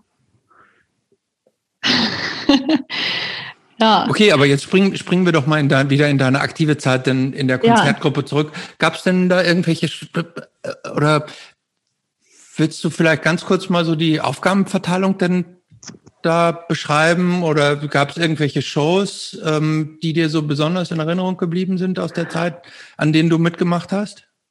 Ähm, äh, es gibt auf jeden Fall so Shows, die ähm, für mich total prägend waren, weil ich die Bands äh, da echt lieben gelernt habe und dann irgendwie auch, es sind ja voll viele Freundschaften entstanden. Ich glaube, jeder, der irgendwie so Konzerte veranstaltet hat, kann das irgendwie so nachvollziehen, dass einen das voll krass bereichert, weil man über die Jahre einfach mega viele Leute kennenlernt und man überall hinfahren kann. Hm, Später auch mit meiner Band und überall hat man Freunde und das gibt einem irgendwie so ein ganz komisches Gefühl von Sicherheit. Auch wenn man eine Autopanne hat, denkt man, ach ja, in Nürnberg kenne ich doch so und so. Dann fahre ich da ja, einfach hin und penne bei dem. Also äh, prägende Konzerte waren, glaube ich, irgendwie so Events, wo ich Bands gesehen habe, die mich auf jeden Fall krass begleitet haben. Und das waren vielleicht auch mal Shows, wo ganz wenig los war. Äh, ich weiß zum Beispiel, haben wir mal die Band Vaz veranstaltet. Die kennt ihr beide bestimmt auch nicht. Ähm, Sagt mir nichts, ne? Aus, ich glaube, kommen aus Washington. Und die machen so Noise, Rock, Noise, irgendwie Geballer. Und die kam irgendwie ähm, viel zu spät und einer von denen hatte irgendwie irgendwas mit dem Rücken gehabt und hat sich vor dem Flug so eine Spritze reinjagen lassen und war deswegen so halb irgendwie noch gelähmt und einer von denen war ein Autist und diese Show war total abgefahren. Dieses ganze Event, alles war irgendwie ganz lief schief. Die sollten mit Mutiny on the Bounty spielen. Und die haben kurz vorher, und das finde ich immer so scheiße, wenn Bands das gemacht haben, das habe ich mal aufgelegt, kurz vorher gesagt, ah, wir canceln die Show, ey Leute, wir kommen nicht und haben das irgendwie überall publik gemacht und die Leute wären wahrscheinlich wegen Mutiny on the Bounty gekommen. Und deswegen haben Vass vor elf Leuten gespielt. Aber Vass war auf jeden Fall so eine unfassbar geile Band, dass ich glaube ich die, die Show kein Bier irgendwie äh, aufmachen konnte und irgendwie verkaufen, weil ich mit offenem Mund in der ersten Reihe stehen musste, weil die Band einfach ultra geil war. Und Birds in Row ist auch so eine Show. Birds in Row. Da dachte ich vorher so, als wir die angehört haben, ah, das klingt ja so ein bisschen wie Modern Life is War. Und ich habe eigentlich Modern Life is War war für mich auch voll die wichtige Band. Also die habe ich ultra viel gehört, wenn ich so gesiebdruckt habe, immer Modern Life is War und immer diese Witness-Platte. Und dann dachte ich so, ja, deswegen laden wir die ein und die waren einfach ultra geil. In Row mit der Platte Cottbus damals auf Tour. Und ähm, weiß ich, finde ich heute auch noch super, die Band. Und das war auf jeden Fall für mich auch ein total gutes Konzert. Und ansonsten kann ich, eigentlich waren viele total cool. Es gab ganz selten mal äh, irgendwie Arschlöcher, aber ich, die, die negativen Sachen habe ich, glaube ich, auch viel verdrängt. Im Nachhinein idealisiert man vieles. Also vor allen Dingen, dass man als Frau und das ist das, was mich wirklich, was ich nochmal sagen muss. Wenn du als Frau bei einem Event dabei bist, und du bist Veranstalterin. Ich habe ja auch voll viel alleine gemacht irgendwann. Also ich habe zum Beispiel voll viel feministische Shows parallel zur Konzertgruppe 1 gemacht. Nachdem ich so wusste, wie es läuft, habe ich einfach irgendwie äh, eine Freundin von mir, Tina, also eine Freundin von damals, hat irgendwie gemischt und ich habe da irgendwie mich um alles gekümmert. Und ich habe mich in der Konzertgruppe 1 echt auch um so vieles gekümmert. Also zuletzt habe ich manchmal echt auch irgendwie so, würde sagen, 80 Prozent des Aufwandes gestemmt. Und trotzdem haben sich die Leute voll oft bei irgendwelchen Dudes bedankt oder Fotos mit denen gemacht und mich gar nicht gefragt, ob ich aufs Foto will. Und dann will man ja auch nicht sagen, ey, ich will auch mit aufs Foto, weil ja. es dann auch so peinlich ist. Ähm, oder irgendwie so ähm, automatisch sich fürs Essen bedankt. So, hey, danke fürs Essen. Ähm, ja. Also, ich weiß nicht, das ist halt das, was mich wirklich oft genervt hat. Mit mir wollte dann auch, also mir hat dann auch ganz selten jemand irgendwie in den ersten Jahren mal eine Platte geschenkt, weil man kriegt ja oft von den Bands, die dann spielen, mein Shirt oder eine Platte. Das kriegen aber nur die Leute, die dann schon jemanden kennen und äh, das, ich weiß nicht, der eine oder andere, der zuhört, wird sich wahrscheinlich daran erinnern, dass er wohl die Shirts und die Platten gekriegt hat. auch wenn er nur Jungs. Gast war. Auf jeden Fall die Boys. Das hat sich später irgendwann geändert. Also später, ich glaube, Konzertgruppe 1 war zuletzt auch, also kannten mich viele, weil die alte Garde war irgendwann auch nicht mehr dabei. Viele sind irgendwie weggezogen oder haben sich irgendwie so äh, verabschiedet, weil es nicht mehr so ins Leben, ins Leben passte. Und tatsächlich so über die Zeit ähm, wurde ich auch irgendwie mehr zur Kenntnis genommen. Aber es gab viele auf jeden Fall Erfahrungen, wo ich einfach so links liegen gelassen wurde als Mitveranstalterin. Ja, crazy, echt. Also das war ja schon in der als Christopher Danik mit ähm, über wie, hieß die Folge ganz offiziell, Christopher? Wie die Folge Revolution offiziell Girls hieß? Die Now. Now. Revolution Girls Die Now. Ja. Nicht No. no. Ferien, Ferienprogramm Nummer drei. Ferienprogramm Nummer drei. Ähm, das äh, war ja auch, sind ja ähnliche Erfahrungen, dass die, die einfach ganz viele Frauen gemacht haben, dieses Übersehen werden, obwohl es so offensichtlich eigentlich oh. sein ist oder eigentlich ist, sein sollte. Und das ist echt abgefahren, das nochmal auch so gespiegelt zu kriegen, so weil, also ich meine, ich habe ja auch in Bands gespielt, ich bin mir dessen null bewusst, aber will das auch überhaupt nicht ausschließen, so, ne? Also, und ja. das ist ja auch nicht so, wenn das mal vorkommt, dass irgendwer bei irgendwas übersehen wird, aber ja. auch äh, einfach und äh, viele äh, gerade Frauen das sagen, oder in dem Fall ja nur Frauen, dass, dass das äh, häufig, ja. häufiger wahrscheinlich immer, aber häufig stattgefunden hat, ist schon crazy. Ja, das hat einem dann auch irgendwie manchmal so geärgert, weil man Total. dachte, man, man wird es nie schaffen, irgendwie, dass man, und das ist ja so ganz komisch, eigentlich ist das ja auch voll der alberne Scheiß, aber irgendwie ist das ja auch eine Form von Anerkennung, ne? Mhm. Und, und irgendwie will man ja auch Teil davon sein und man will irgendwie erkannt werden und man will irgendwie so dabei sein, aber es ist halt irgendwie äh, nicht, nicht selbstverständlich und auch überhaupt nicht so, dass es so automatisch irgendwie so ist, sondern man muss sich das echt erkämpfen. Ja, ja du formulierst das sogar ja noch relativ zurückhaltend. Ja. Ähm, ich hätte jetzt eigentlich gedacht, dass das relativ frustrierend ist, wenn ja. man so viel Arbeit eigentlich schultert, wie ja. du meintest ja, du hättest da zum Teil irgendwie 80, 90 Prozent der Arbeit selber gemacht und wenn, wenn man dann wenn da überhaupt, also wenn da nichts richtig zurückkommt und die ja. Anerkennung nicht da ist, könnte ich mir vorstellen, dass das ganz schön auch desillusionierend und frustrierend dann ist. Ja, voll. Also ich weiß auch, was mir immer was gegeben hat und das äh, ist auch ist einfach die Musik, wenn die Band spielt. Und das habe ich mir auch oft rausgenommen zu sagen, so ich bin zwar hier irgendwie Veranstalterin oder ich bin Mitveranstalterin, aber ich möchte die und die Band mindestens die, das halbe Set lang sehen. Ich habe mhm. Plakate gemacht, ich habe kopiert, ich habe plakatiert, ich habe das Essen eingekauft, ich habe gekocht und ich will diese Band sehen und ich habe irgendwie immer Bock gehabt im Jutzi echt in der ersten Reihe zu stehen und ich habe manchmal wirklich krass, so, also ich glaube, das können voll viele auch echt einfach nachvollziehen, dieses Gefühl, du willst eine Band unbedingt sehen und dann siehst du die und, und hast irgendwie richtig hart dafür gearbeitet, dass die da sind und dann spielen die und das ist einfach geil. Und einfach richtig, richtig krass emotional und irgendwie, dafür habe ich das gemacht. Und das hat mir echt immer viel gegeben, die Musik. Und ich habe auch natürlich voll viele coole Momente gehabt und, ähm, und so, aber tatsächlich war das irgendwie dieser Moment, da irgendwie sich diese Band reinzuziehen und die sehen zu können. Ähm, ja. Und glaube ich wahrscheinlich auch irgendwie, ja cool, ich bin in der Konzertgruppe 1. genau. Ja, und ich habe immer versucht, auch irgendwie, wenn ich Essen gekocht habe, irgendwie den, den, den guten Ruf, den Göttingen hatte, aufrechtzuerhalten. Ich du meinst den guten Kochruf? Also ja, es war krass. Kulinarisch immer gutes Essen. war krass. Das war echt heftig, was Leute gesagt haben, was da teilweise aufgetischt wurde. Da habe ich mal versucht, irgendwie mitzuhalten. Immer ja auch ein Dessert und irgendwie ein Arrival Snack und so und, das, und ganz tolle Aufstriche fürs Frühstück machen und so. ja. Mhm. Ähm, ja. Ich will gerne mal zu den Bands kommen. Ja. ja. Weil das ging dann auch, in, war ja zu Göttingen-Zeiten auch noch, ne? Ja. The Blues Screen of Death ist auf jeden Fall während meines Studiums gegründet worden. Das ist die erste, glaube ich, nennenswerte Band, von der irgendjemand Kenntnis hat.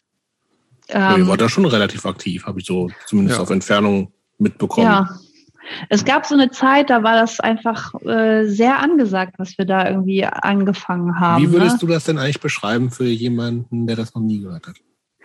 Ähm, naja, sowas, so 8-Bit-Sounds wie aus ähm, alten Konsolenspielen oder Gameboy, gemischt mit Hardcore. Elektropunk hätte ich jetzt dazu gesagt. Ja, aber es ist, äh, wir haben uns immer irgendwie als, als Punk betitelt, aber eigentlich ist Elektropunk doch nochmal irgendwie, wenn man es so genre-spezifisch äh, nennt, was anderes. Es hat, glaube ich, mehr von, von tatsächlich äh, Hardcore-Stilelementen. Und in der frühen Phase war es vielleicht ein bisschen punkiger. Aber dadurch, dass es diese 8-Bit-Sounds hat, ist das nicht wie, glaube ich, die Erwartung, die man in Elektropunk stellt. Und weil es auch nicht ja, Elektropunk ist oft nicht mit so ge geschrienem Gesang. Mhm. Ähm, wobei sich diese Band ja auch irgendwie musikalisch immer weiterentwickelt hat, obwohl wir in der ganzen, in den ganzen acht Jahren nur ganze 14 Songs geschrieben haben. Aber die 14 Songs haben wir ständig überarbeitet und, und neu gemacht. Aber wie, erzähl doch mal was zu der Entstehung der Band. Also wer, ja. wer war dabei? Wie hast du die Leute kennengelernt? Waren das irgendwie ja. Kommilitoninnen, Juzi-Leute? Ja, also ich hatte ja mit Manuel irgendwie in Göttingen schon mal eine Band gemacht. Manuel ist so meine erste Liebesbeziehung und langjähriger Freund, auch heute noch. Also Grüße an dieser Stelle, den mag ich sehr, sehr gerne. Und mit dem war ich irgendwie in der Band. Wir hatten keinen Namen und dann haben wir das beendet. Und dann ging es irgendwie so weiter. Wir sind zusammen in KBR 12, so ein Hausprojekt gezogen am Kreuzbergring in Göttingen. Und da hatten wir, dieses Haus hatte voll viele Möglichkeiten. Wir hatten einen riesigen Keller und wollten dann irgendwie so eine Party machen. Und ähm, für diese Party haben wir uns dann irgendwie so überlegt, gründen wir eine Band. Wir machen einfach mal so, so eine Band, irgendwie so ein äh, Quatschprojekt. So. Ähm, ewig lange schon äh, Bandnamen überlegt. Also der Bandname stand, bevor irgendwas anderes feststand. The Blue das ist schon, das ist schon der, der Windows Screen, ne? Das, ja, eigentlich wollten wir uns Fatal Error nennen, ähm, weil wir wussten, wir machen irgendwie sowas mit elektronischer Musik. Mhm. Also, weil ich hatte damals irgendwie so einen Fahrradunfall und dann habe ich irgendwie voll viel Schmerzensgeld bekommen und dann habe ich mir einen Laptop gekauft, was damals voll viel Geld war, mit so 20 Gigabyte und dann hatte ich irgendwie so ein Programm, wo man elektrische Musik programmieren kann, dazu gekauft und dachte, okay, das ist easy, das kann ich. Und dann hat ja Manuel dann irgendwie so Bass gespielt und also wir haben uns überlegt, wir wollen dann eine Band machen und haben eine Woche lang vor dieser Party, weil wir natürlich mega spät dran waren, dann Songs geschrieben und damals waren halt so Bands in mit so ganz langen Bandnamen. Ich weiß nicht, sowas The Plot to blow up the Eiffel Tower oder mhm. sowas. Und dann, ja, The Blues Screen of Death. Wir nennen uns This is the Blues Screen of Death. Und dann haben wir irgendwie diese, dieses Konzert gespielt, irgendwie in dem, im KBR 12 auf der Party. Und die Leute fanden es irgendwie cool, obwohl wir, glaube ich, echt im, so im Rückblick richtig scheiße waren. Aber die haben dann gesagt, ey, wir ah, müssen nochmal spielen. Nur ihr zwei. Nur, nur wir zwei. Nur wir zwei. Und Hattet dann, ihr schon die 14 Stücke waren nee. schon. nee. Wir hatten, glaube ich, wir hatten, glaube ich, ganze vier Songs, möchte ich behaupten. Und den Rest haben wir Geräusche gemacht und rumgeschrieben. und, und dann, ähm, da war auf der Party, war, ähm, war äh, Öm. Öm, äh, seines Zeichens später Schlagzeuger der Band The Blues of Death. Und der meinte, ey, ich komme aus Lübeck, ich bin hier gerade irgendwie und äh, ich spiele irgendwie in zwei Wochen oder keine Ahnung irgendwann demnächst ein Konzert in Lübeck mit meiner Band. Wollt ihr nicht auch mit eurer Band in Lübeck spielen? Und dann wir so, ja, cool. Und dann sind wir irgendwie dahin gefahren und fanden den voll cool. Und der hatte auch voll die coole Band. Can I Stay and Say Nothing hießen die damals. Die habe ich später auch. so ein langer Name. Ja, das war damals voll angesagt. Und dann und dann irgendwie haben wir das Konzert da gespielt, mussten ja dann noch Songs schreiben, damit wir da irgendwie so ein Set füllen können. Und sind da hingefahren. Und dann, dann, waren, dann wurden wir irgendwie angefragt. Ich weiß nicht, wir hatten dann Freunde irgendwie in Hamburg, die haben uns irgendwie veranstaltet, in Fährstraße. Und dann plötzlich ging das so von alleine los. Wir haben dann irgendwie, wir haben dann irgendwie echt Anfragen bekommen und ich konnte auch natürlich, ey, ich habe dann die erste Tour gebucht und dadurch, dass ich irgendwie Konzerte ähm, veranstaltet habe, kannte ich kannte ich Leute und ähm, konnte dann auch davon so ein bisschen zehren und habe dann echt eine neun Tage Tour gebucht, wo wir teilweise, weil ich echt völlig ahnungslos war, aber ich hatte neun Tage gebucht, wo wir teilweise 30 oder 80 Kilometer äh, nur gefahren sind. Marburg, Gießen zum Beispiel und Karlsruhe als nächstes und so. War total krass und wir haben in diesen neun Tagen ähm, ich habe selber Siebdruck gemacht, habe selber so T-Shirts gedruckt und haben echt irgendwie wahnsinnig viele Shirts verkauft, mussten dann so einen Tag noch Off-Day nochmal nach Göttingen und nochmal nachdrücken, drucken, weil das irgendwie so voll gut lief und das war voll die coole Tour und wir waren voll euphorisiert, kamen irgendwie, glaube ich, mit 900 Euro in Göttingen zurück, was für eine, so eine popelige Band voll viel Kohle, aber wir haben dieses Shirt, was wir damals gemacht haben, echt ultra krass gut verkauft. Hast du das noch? Das, das Shirt? Ja. Also ich, ich habe irgendwie, letztens hatten, äh, wir waren ja später nochmal in Israel auf Tour, da hat äh, jemand das Shirt und die Tasche getragen, nochmal ein Bild davon geschickt. Ich sehe manchmal Leute mit den Shirts, die gar nicht wissen, dass ich in der Band war. Auch in, in Oldenburg an der Uni habe ich Leute gesehen, die das Shirt getragen haben. Also wir haben dieses Shirt unfassbar viel verkauft. Ich habe es selber gedruckt. Ich habe es nie gezählt, wie viel wir davon gemacht haben. Ich bin dann irgendwie hin, habe ein paar gedruckt, wieder los auf Tour. Also das Shirt habe ich damals in Paint gemacht. Windows Paint. Und äh, das hat fünf Minuten gedauert. Und dann habe ich das irgendwie auf Folie gedruckt und Und das war voll der Verkaufsschlager. Das war irgendwie, irgendwie voll das coole, coole ja, Erlebnis, irgendwie das so zu, zu merken, so die Leute finden es voll cool. Ja, und dann ging das eigentlich von selbst. Also wir wurden echt angefragt, irgendwie, äh, und dann haben wir irgendwann echt ein richtig mieses Konzert in Hamburg gespielt in der roten Flora. Ich weiß noch, da war so ein scheiß Punk, der hat mir so, während ich so ganz enthusiastisch mich so zurückgelehnt hat, hat er mir so ein Bier über den Kopf gekippt, ist mir voll in die Augen. Ich konnte den Rest des Sets nichts mehr sehen. Und es ging immer weiter und immer weiter. Ich konnte immer noch so mit geschlossenen Augen irgendwie so rumschreien. Und da war ähm, Gregor von Sounds of Subterranea. Und der hat dann irgendwie so gemeint, ey, ihr seid voll cool, ich mache eine Platte mit euch. Und dann haben wir sogar eine Platte gemacht und wir hatten vorher irgendwie so eine selbstgebrannte CD in so einem Cover, was eine Freundin von uns auch super cool geschaltet hat, aber wir haben immer mal wieder irgendeine Auflage selber gemacht. Ich weiß gar nicht, was wir alles für krude Releases gemacht haben. Wir waren wirklich richtig DIY. Ähm, wir haben ständig irgendwie eine CD auf Tour gehabt. Wir haben Wundertüten selber gebastelt und so. Also es war echt ein großer Spaß, diese Band. Wir haben ganz viel, ganz viel Quatsch-Merch auch irgendwie produziert.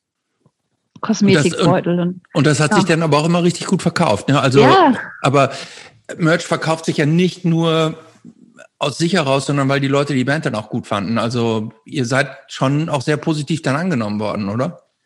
Ja, also. Also, also als Band auch. Also mal so, mal so. Also wir haben irgendwie so relativ früh ein äh, ein Konzert in Landau gespielt und das weiß ich noch, wir haben den ersten Song gespielt und die Leute sind auf die Bühne gefallen, weil die gestagedived haben oder irgendwie von, vom Tresen gesprungen sind. Es gab Orte, da sind die Leute bei uns komplett eskaliert, also so äh, ähm, Thüringen, äh, Sachsen, Sachsen-Anhalt, äh, da zu spielen mit Blues of Death, das war eine sichere Bank. Wir hatten auch voll viele Teenager als Fans also wirklich so kreischende Teenagerinnen, an die kann ich mich noch erinnern, die dann, wenn ich von links nach rechts gelaufen bin, die ganze Zeit meine Hand festgehalten haben und ah, gekreischt haben, wenn ich mal irgendwo auf einer größeren Bühne stand. Und also es gab Orte, wo es voll gut funktioniert hat, aber es gab auch Erfahrungen, ähm, ich weiß nicht, ob das manchmal keine Werbung war oder so, wir mal ein Konzert gespielt haben für vier Leute oder so. Ich weiß nicht, ob jede Band diese Erfahrung machen muss. Ich würde sagen, ja.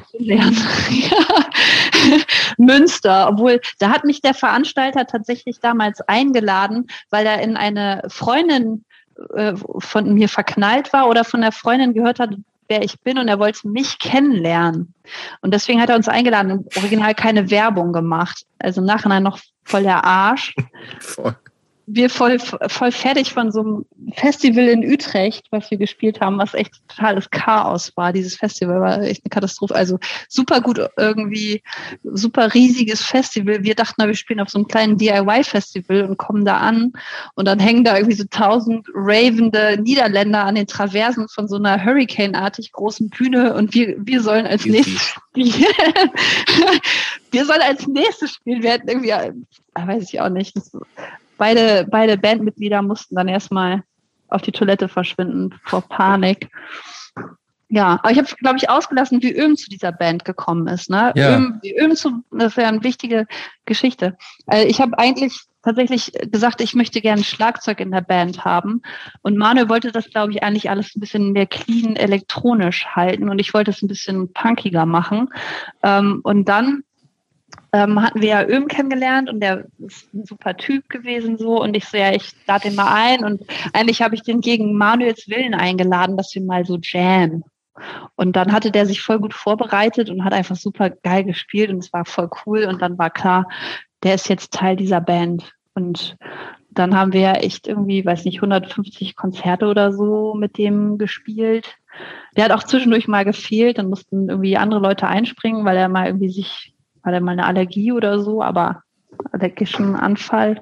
Aber sonst war der irgendwie, ja, waren wir dann zu dritt und haben coole Sachen erlebt. Also wir sind auch viel im Ausland angefragt worden oder hatten irgendwie die Chance, auch in Israel zu touren. Wann war das denn eigentlich?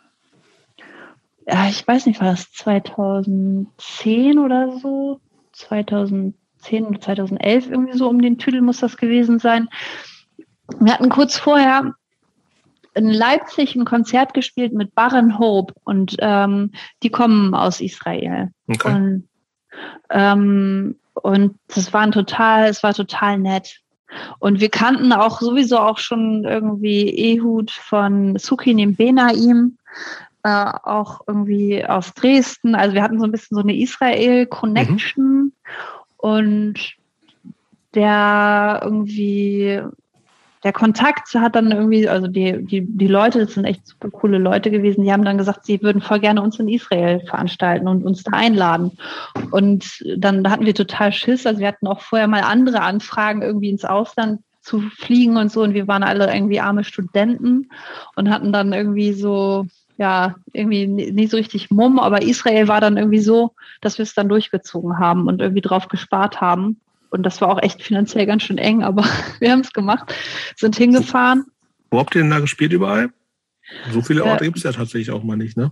Nee, man, wir hätten eigentlich zweimal in Tel Aviv, glaube ich, gespielt, aber eine Show wurde kurzfristig gecancelt. Das ist ja da mit den ähm, Locations auch immer alles total vakant, sage ich jetzt mal. Es ändert sich ständig, die werden ständig dicht gemacht und das, also wir haben da auch echt krasse Sachen erlebt. Also wir haben gespielt in Tel Aviv, Haifa und Jerusalem.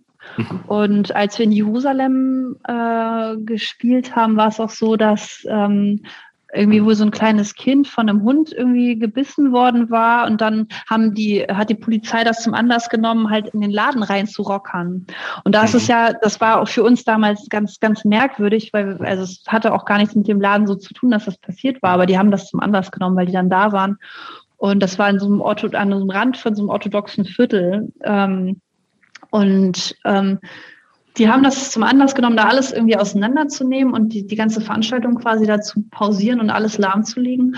Und alle haben super krass kooperiert. Also äh, das kannte ich nicht. Im UCL wäre wär kein Polizist reingekommen. Da irgendwie, ähm, das wär, hätte niemals irgendwie stattgefunden. Und das hat, da hat auch keiner kooperiert mit der Polizei. Und da war das irgendwie ganz anders, dass sie mit den Sicherheitsbehörden irgendwie sehr stark kooperiert haben. Und die Show deswegen ganz schlecht besucht war, weil sich das rumspricht, wenn irgendwo dann sowas passiert. Die Leute haben so viel Angst davor, irgendwie Kontakt mit denen zu haben, dass sie dann wegbleiben. Und deswegen haben wir da irgendwie vor den anderen Bands und vielleicht so 10, 20 anderen Gästen gespielt, wenn es hochkommt. Ähm, ja.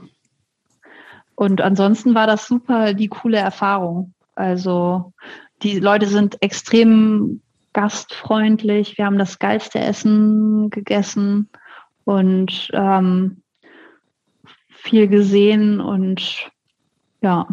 Und die kannten euch von der Platte, ja? oder wo, wo ihr wart, wie wart ihr da bekannt? Naja, wir hatten ja vorher mit, mit Baron Hope, der Band, in, in Leipzig gespielt.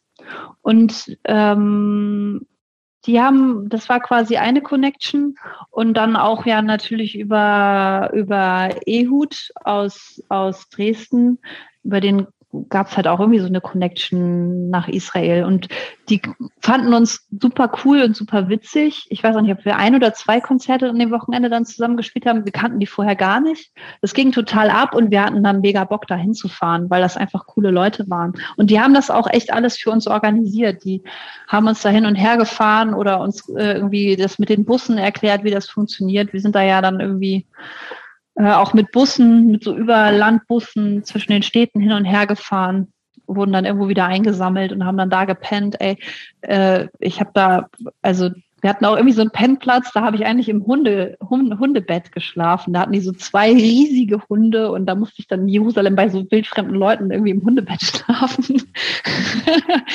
ja. Also ja. Äh, mhm. aber ähm, Irgendwann ist die Band dann ja auseinandergegangen, ne? Ja. Warum? Ähm, also ähm, es hatte so Oder warum, warum habt ihr nicht mehr Songs gemacht? Ne? Also ähm, ihr wart ja offensichtlich am Anfang sehr aktiv, was Songwriting anbelangt, ne? allein für eure, euer, so. Ähm, irgendwann ist es dann ja offensichtlich total ein, eingeschlafen, also Songwriting, oder? Oder warum habt ihr dann nie mehr gemacht? Wir waren irgendwie total langsam, weil wir waren eine Band, die, glaube ich, vor allen Dingen live gespielt hat. Und wir haben immer die alten Songs irgendwie tatsächlich immer überarbeitet. Das war irgendwie immer so wichtiger, da irgendwie uns äh, daran irgendwie so abzuarbeiten. Und ähm, wir haben natürlich sehr, sehr viel Energie in das Songwriting der 14 Songs gesteckt. Also das sind richtige Hits, aber viele davon wird, wird nie jemand hören, weil wir die zuletzt auch nicht nochmal recorded haben. Weil wir haben uns dann ja doch irgendwie ähm, aufgelöst. Ähm, also wir haben ja die Platte gemacht bei Sons of Subterranea, die ja auch in so einer in so großen Diskettencover Mega sieht die aus. Mhm. Ja. Genau, und diese Platte haben wir dann gemacht. Und Hat auch ein Vermögen gekostet wahrscheinlich, aber ich glaube, wie alle ja. Songs of Subterranea Veröffentlichungen. Auf jeden Fall, da sind wir äh, Gregor auch sehr dankbar für, dass er das gemacht hat. Ähm, das war damals auch so ein, so ein Zwist, weil die wäre, glaube ich, eigentlich teurer, als sie schließlich verkauft wurde, weil ich mhm. gesagt habe, wir können nicht mehr als 15 Euro von den Leuten verlangen. Wer bezahlt dann für unsere Musik 15 Euro?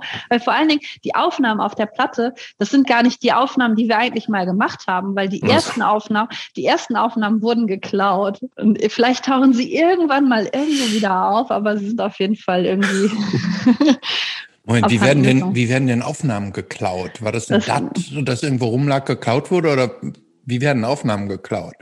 Und wer Studio, klaut Aufnahmen? Das Studio wurde irgendwie ausgeräumt. Ah. Genau. Ja, das ist irgendwie weggekommen und dann äh, haben wir nochmal aufgenommen und ich war überhaupt nicht zufrieden damit. Es war irgendwie, also ich weiß nicht, das ist dann irgendwie aus, das musste dann irgendwie raus und dann wurde das dann so auf die Platte gepresst. Ja, und dann ging es auseinander, weil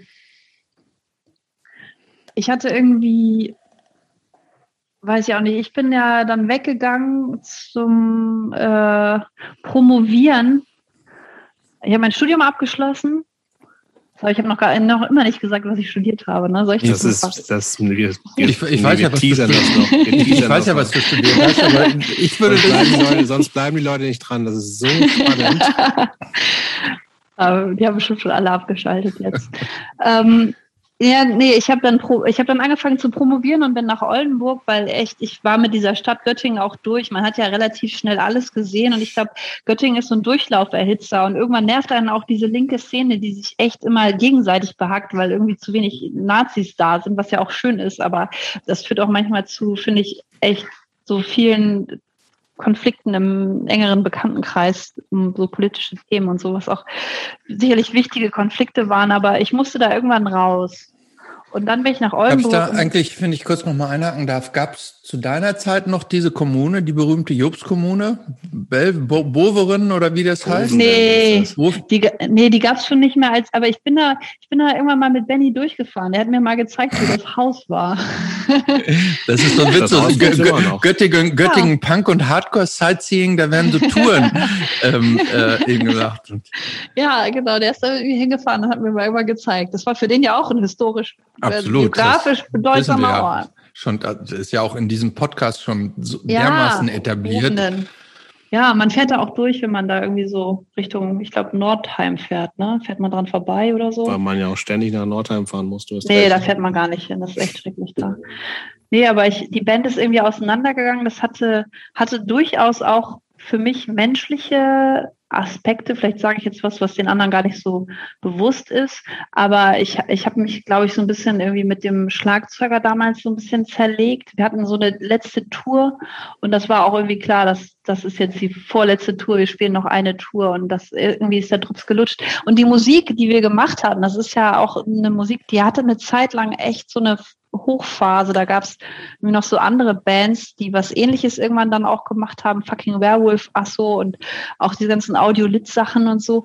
Und das war irgendwann auch so ein bisschen durch. Und ich wollte selber auch nicht mehr sowas machen. Mhm. Und ich, und ich würde jetzt vielleicht auch nochmal irgendwie so ein Konzert spielen mit denen, aber irgendwie wollte ich auch was anderes machen und ich wollte auch nicht mehr nach Göttingen zurück. Also und äh, Öhm ist dann irgendwie im Ausland gewesen. Der da übrigens mit der anderen Band, die auch The Blues Screen of Death hieß, rumgehangen, witzigerweise in Southampton. Ähm, ja, und dann haben wir uns irgendwie getrennt. Ich würde sagen, irgendwie im Guten, aber für mich auch irgendwie so, ich habe mit dem Drummer seitdem eigentlich gar keinen Kontakt mehr. Mhm. So, das ist komplett irgendwie auseinandergegangen. Das hatte auch viele Gründe, die gar nicht hier so viel Raum finden jetzt, glaube ich, aber das ja, war dann irgendwie so. Und dann, ja, war ich. Und der zweite, ich, jemand, der, der Manuel war ja deine Liebesbeziehung damals ja auch. Ja, Oder? aber da, da schon nicht mehr. Aber wir waren irgendwie ziemlich fließender Übergang zu beste Freunde oder richtig gute Freunde. Also es ist irgendwie, so, okay, das also so wie bei Albano und Romina Power. Genau. Also wir sind auch, nachdem wir auseinander waren, in dieses Hausprojekt gezogen. War ja auch ein großes ah, okay. Risiko, aber mhm. es gab da echt keine Konflikte oder so. Ähm, wir waren da irgendwie cool miteinander. Genau. Und das war nicht das Ende von The Blue Screen of Death tatsächlich. Die Band wurde, glaube ich, sogar gegründet, nachdem wir nicht mehr, kein Pärchen mehr waren. Aber ja, ja tatsächlich. Mhm.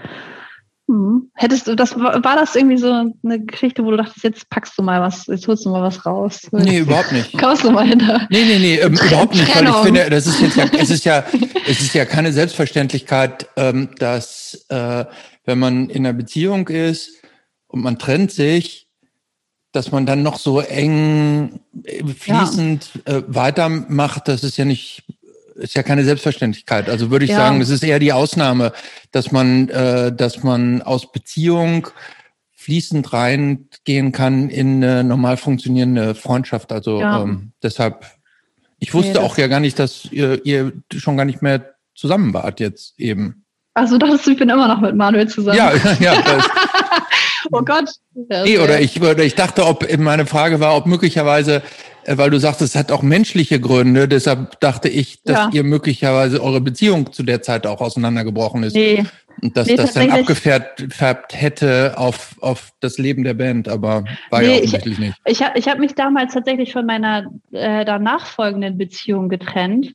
Und äh, das, das hat eher, glaube ich, Auswirkungen gehabt auf die Band. Aber irgendwie wegen so Verbandelungen, freundschaftlichen Verbandelungen und so. Aber das ist auch für mich reine Spekulation. Auf jeden Fall hatte sich menschlich irgendwie meine, meine Beziehung zum Schlagzeuger irgendwie erschwert und ich fühlte mich da nicht mehr so richtig, richtig irgendwie, ja, positiv wahrgenommen oder so sage ich jetzt mal diplomatisch.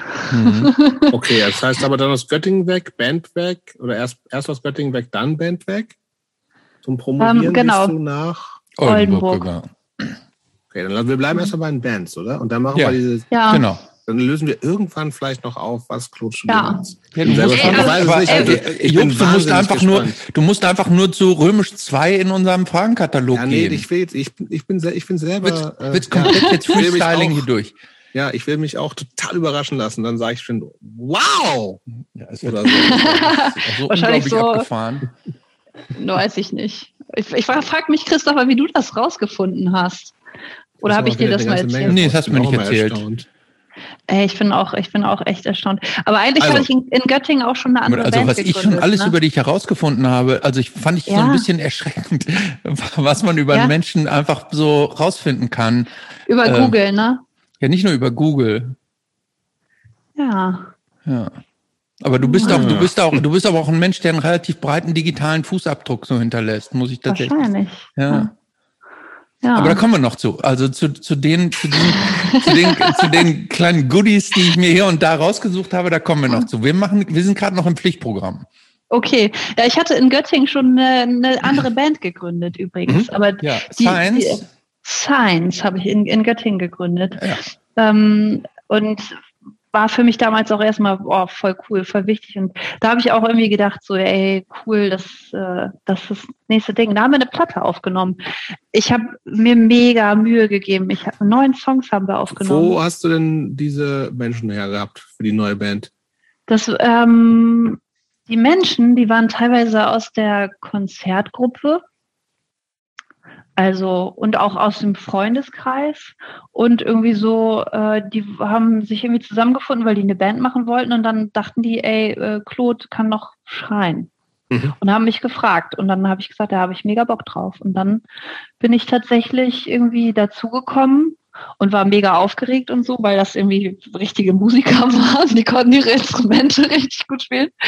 Und, und das war musikalisch ja auch jetzt was ganz anderes. Ne? Ja. Also äh, beschreib uns doch mal gerade, ich habe es gestern mit großer äh, Freude gehört, äh, euer Programm. Beschreibt doch mal mit eigenen Worten, was Science für eine Band war.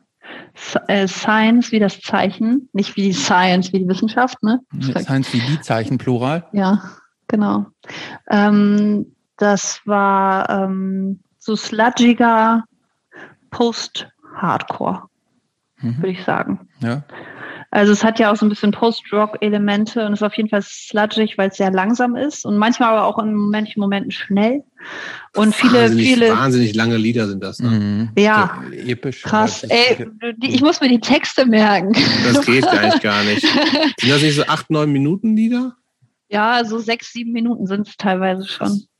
Fand ich auch manchmal ein bisschen zu lang, aber ähm, das sind schon fast zwei Songs. Aber ja, das äh, das Science. Und wir haben uns gegründet, haben eine Platte aufgenommen, irgendwie äh, ja, richtig äh, Tonmeisterei, richtig irgendwie was gemacht und so. Und dann ist das, ist das Schlimmste passiert, was einem passieren kann. Irgendwie hat der, der Bandmitglied selber auch an der SAE studiert und hat das voll drauf mit Mixing und Mastering und so und hat dann irgendwie ein Bier in, in, in den Laptop gekippt und dann waren die Aufnahmen hinüber. Und das war dann irgendwie so ein bisschen das Ende der Band. Also ein bisschen Demotivation und dann, ja, dann haben wir das irgendwie erstmal so beiseite gestellt und dann bin ich ja nach Oldenburg und dann in Oldenburg noch nicht so richtig Anschluss. Ähm, ich bin auch eigentlich gar nicht, erst bin ich auf so ein Dorf gezogen und dann bin ich nach Oldenburg gezogen, weil ich in, auf dem Dorf super frustriert war, weil ich da irgendwie keinen Anschluss oder so hatte. Das kannst du aber ja schon aus deiner Kindheit so Dorf keinen ja, Anschluss, ne? Und äh, Zeit alleine mit sich verbringen und auf sich selbst zurückgeworfen sein und so, ja. Und dann bin ich nach Oldenburg gezogen und habe da ja auch angefangen, Konzerte zu machen. Und dann hat mich Mattes, der mittlerweile in Lübeck wohnte, angeschrieben und sagte so, er hat Science reaktiviert. Die alten Songs spielt er jetzt mit neuen Leuten, hm. ob ich Bock habe, wieder da zu singen. Und dann hatte ich total Bock drauf, da zu singen und bin da dann irgendwie, habe da angefangen, regelmäßig dann hinzufahren und dann haben wir, ja, nochmal Kram aufgenommen, dann aber nur drei Songs und nicht neun Songs und äh, geprobt und erste Konzerte gespielt und so. Aber die ba Band, ist die, ist die irgendwann offiziell aufgelöst worden oder existiert die theoretisch noch? Die existiert noch, genau. Ah. Die ist, ähm, und wir hatten dann irgendwann ähm, da kamen immer mal Gitarristen dazu, die dann wieder weggegangen sind. Dann irgendwie jetzt ist Manuel zum Beispiel aktuell ähm, kurz vor Corona ausgestiegen, weswegen wir dann Moment, auch. ist das der Manuel? Der, ja, der, der ist auch irgendwann dazu gekommen. Ganz, ja, aber war nur kurze Zeit dabei. Also Science hat viele so Besetzungswechsel gehabt und deswegen existiert die Band zwar noch, aber durch Corona war jetzt ja eh irgendwie wenig möglich. Also tatsächlich haben wir in der Corona-Zeit kein einziges Mal geprobt und ähm, wenn das dann mal durch ist, damit äh, und wieder losgeht mit der Möglichkeit, Konzerte zu spielen und wir wieder dann auch einen Bassisten finden, der Bock hat, dann machen wir auf jeden Fall weiter. Aber du hast ja auch noch eine Band, ne? Und die existiert, ja. glaube ich, auch noch, ne? Ja. Ja. Erzähl uns davon. Ja, ich habe ja in, in Oldenburg irgendwann angefangen, Konzerte zu machen. Ganz alleine übrigens. Meine Mutter hat äh, Kuchen gebacken. Aber wo denn? Schon im Alhambra oder nicht? Nee, ich habe im Polyester Konzerte gemacht. Ich bin zum Alhambra Plenum gegangen okay. und dann war, das war genauso wie am Juzi, als ich da die erste Mal im Juzi war, genauso kritisch wurde ich beäugt. Hm. Und dann, und dann waren da auch so Anti-Imps irgendwie und dann, ähm, also anti-imperialistisch eingestellte äh, ältere Menschen. Und ich ja, und ich hatte irgendwie keinen Bock mehr, irgendwie mich so zu behaupten. Und mhm. das war auch irgendwie so, da wurden echt voll viele Leute haben da echt so Drogen genommen und so. Und das war mir alles irgendwie zu nervig. Wenn und dann dieser Riesenladen, klar gibt's da vorne auch diese kleine Kneipe, aber ich habe dann irgendwie gedacht, ich mache das in Polyester. wahnsinnig groß, ey. Ja, ich mache das in Polyester, weil irgendwie ähm, hat, ist es da so gewesen am Anfang, die haben dann Leute für den Tresen gestellt und für die Kasse und ich musste mich dann vor allen Dingen darum kümmern, Abrechnungen zu machen, äh, die ganze Orga-Plakate plakatieren, die Leute bei mir unterbringen, Pennplätze, Essen kochen. Das, das habe ich mir irgendwie alleine zugetraut und habe es dann gemacht. Und dadurch habe ich Leute kennengelernt, weil Leute dann auf die Shows gekommen sind, weil ich kannte nicht so wirklich Leute. Ich hatte zwar eine WG mit so jüngeren Leuten, aber da war keiner so richtig irgendwie into it. Und dann mhm. habe ich, dadurch sind dann Leute auf Konzerte gekommen und ich habe Leute kennengelernt. Was war denn das erste Konzert, was du in Oldenburg organisiert hast? Äh, ich äh, bin mir gar nicht so ganz sicher, was das war, ob das jetzt eine befreundete Band war, vielleicht was Reason to Care oder es war ähm, Svalbard ähm, hm. Ich weiß nicht, du äh. Aus England, ne? Ja, und Meek ist Mörder, weil ich gesehen hatte, dass die für einen Tag was suchten, irgendwie zwischen Niederlande und Hamburg. Und ich dachte so, ey, Oldenburg, ey, voll, hm, vielleicht klappt's ja. Vielleicht lassen die sich auf so einen richtig beschissenen Deal ein, den ich denen versichern kann. Und dann, ähm, ja, also eins der ersten Konzerte wird das gewesen, wird entweder Reason to Care gewesen sein oder Swalbard und Miges Mörder, hat dann super funktioniert. Und dann äh, haben Leute gesagt, die haben auch voll Bock mitzumachen. Und dann mhm. ist, halte ich da auch eine kleine Konzertgruppe. Und dann sagte einer von denen, er hat irgendwie bei Facebook so eine Bandanzeige gesehen, dass Leute Bands suchen für was, was wir alle so cool finden. Und er wollte da Bass spielen und meinte, ob ich nicht Bock habe zu singen, dann könnten wir zusammen nach Bremen pendeln. Das war nämlich in Bremen. Weil alleine pendeln ist ja auch blöd und so, dann könnten wir zusammenfahren. Weil ich auch ein Auto hatte zu der Zeit. Und dann äh, ist er gar nicht mit hingekommen zu der ersten Probe und ich bin da hinge hingefahren. Und ich, und ich war, äh, ich war, glaube ich, oder ich bin zehn Jahre älter als die anderen Mitmusiker. Ich war irgendwie, kam mir voll alt vor. Die so 23 und ich irgendwie 32. Und ähm, es hat sofort funktioniert und das ist bis heute die wirklich unkomplizierteste äh, Band und menschlich äh, wirklich top. Also ich hoffe, dass wir irgendwie lange zusammen Musik machen werden. Magst du den Namen der Band noch nennen? Der ist, glaube ich, noch gar nicht gefallen. Kavik heißt die Band. Was, was bedeutet das? Äh, Kavik ist ein Ort in Alaska, wo eine Frau ganz alleine lebt. Also und da gibt es mhm. halt auch Zeiten, wo die Sonne gar nicht aufgeht. Und die lebt da ganz alleine. Die führt manchmal Leute durch dieses Kavik-Camp. Äh, äh, ansonsten, ja, ist da ist das halt eine Einöde, ne? Eine Einöde im Eis quasi. Wie aktiv seid ihr mit der Band? Ähm, also wir haben auch da das Problem mit den Bassisten gehabt, wo man immer sagt, jeder kann Bassist spielen. Was war das Total.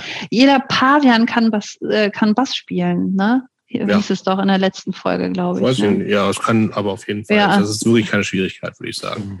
Nee, aber wir haben tatsächlich, ähm, waren ziemlich aktiv, haben dann immer so einen Kumpel gehabt, der da Bass gespielt hat. Der sollte aber, wir wollten den unbedingt haben, weil wir den so cool finden und wollten unbedingt, dass er mitmacht. Benny heißt er. Und dann äh, hat er aber irgendwie äh, tatsächlich Job mäßig immer ziemlich viel Hazel. Der ist mhm. also, äh, also so eine richtige Sozialarbeiterband und da hat Corona halt auch so voll voll die Auswirkungen jetzt gehabt. Und dann hat er irgendwie ja jetzt mittlerweile die Siege gestrichen. Wir spielen jetzt im September auf so einem größeren Festival. Und dann geht's auch langsam wieder los. Aber jetzt proben wir tatsächlich erstmal irgendwie und Manuel spielt wieder Bass. Oh. Ersatzweise. Also irgendwie werde ich den nicht los. Ja, aber, also, aber kennst du den, Christopher? Ich kenne ihn nicht. Ah, okay. Ich weiß nur, dass Doch, er der Telefonjoker ist. Klar, du kennst ihn, der war doch, der war doch dabei. Ach, der, Moment, der Manuel, der ja, bei uns im der. Ferienprogramm Nummer eins war? Ja, Ferienprogramm Ach, Nummer eins, so, Manuel. Der. Ach. Ja, der natürlich. Genau, der Science Fiction, Science Fiction Manuel. Da kommt die Science Fiction, da kommen wir später noch zu. Ach so. Ja. Der hat übrigens mich in seiner, in seiner biografischen Erzählung völlig außer Acht gelassen, obwohl ich sagen würde, ich bin, ich bin musikalisch sein größter Einfluss. Das wird er auch bejahen, bin ich mir sicher. Ja, da, ist, da ist Redebedarf. Der Manuel, jetzt also. Ja, das jetzt schließen sich ja Kreise. total die Kreise. Ja. Jetzt soll mhm. keiner sagen, dass das hier eine Inzestsuppe ist und Tankampang. ne? ähm, ja ich will jetzt, wollen wir, wollen wir Richtung Studium schon kommen oder machen wir Trust vorher noch? Oder willst du nicht einfach noch, also du hast jetzt über Kavik so abge, ähm, Hype. Kann, kann sich doch jeder und jede anhören. Ja. Ja, kann sich jeder, aber sag jetzt wenigstens noch ganz kurz, was für eine Art von Musik ihr macht. Äh, äh, du, denn du hast ja, ähm, das ist mir aufgefallen, du hast ja schon sehr unterschiedliche Arten von Punk und Hardcore und, oder wie man es auch mhm. immer nennen will, so gemacht. Ne? Ja. Also erst dieses Elektro-Hardcore-Ding, dann dieses sludgige. Was ist ich nun Kavik? Äh, Kavik ist, äh, also ich glaube, unser Gitarrist würde sagen, es ist Black Gazed oder das ist Blackened Hardcore oder auch äh, im weitesten Sinne Post-Hardcore. Also es ist halt mit äh, Geballer, also ähm, ne, ähm, ja, so ein bisschen Black Metal-Schlagzeug. Und ähm, hat auch viel von Post-Rock, so äh, atmosphärische Gitarre und ich schreie und ich singe auch clean. Und ich weiß gar nicht, ich glaube, bei den Recordings, die wir haben, ist gar kein cleaner Gesang, also ein bisschen auch mit Effekten und so. Ähm, genau. Und das ist Kavik. Hm. Und ich, ich glaube, musikalisch kann ich mich Aber auch gar nicht. Ja? Das klingt so nach, nach Muckerkram. Leute, die auch ihre Instrumente spielen können. Ja, ich, also ich Finde ich suspekt, übrigens. Also, äh, Findest du Respekt? Ich, mm, Nein, natürlich eigentlich nicht. Aber vielleicht bin ich auch einfach nur neidisch, dass ich es überhaupt nicht kann. Ey, du hast in so vielen Bands gespielt. Ich ja, habe ja recherchiert. Das ist, ist, nach wie vor ein Wunder, finde ich. Dass, das, dass du, da noch nicht aufgeflogen ist, dass ich wirklich eigentlich überhaupt nichts kann. die, hab, aber das ist auch wieder, ich suche mir halt Leute, die einfach noch blöder sind als ich, die schneiden das vielleicht gar nicht. Oder ich kann es durch, durch meine durch meinen Charme ausgleichen. Oder deine Vita, die wollen alle X, X, X, X irgendwas auf, auf Poster geschrieben haben, damit die Leute kommen. Vielleicht finden die dich auch einfach nett. Und du das, sorgst für das gute bin ich meistens. Ja, die gute Laune, die, die Witze, die berühmt-berüchtigten Witze von Jobs, die er noch nie hier zum Besten ja. gegeben hat. Ne? Ja, weil die so lange dauern. Ich habe aber, da, ich, ich lade da gerne auch theoretisch noch äh, Menschen zu ein. Ich habe jetzt mit äh, dem vorher mir auch nur namentlich bekannten Alex Assmann, ein äh, treuer Hörer dieses Podcasts, der hat früher auch beim Confrontations oder Nachfolger Amok, nee, Confrontation wahrscheinlich mitgemacht. Ich kenne ihn schon vom Hörensagen schon lange. Wir haben jetzt eine äh, Witze Signal oder Telegram oder sowas Gruppe.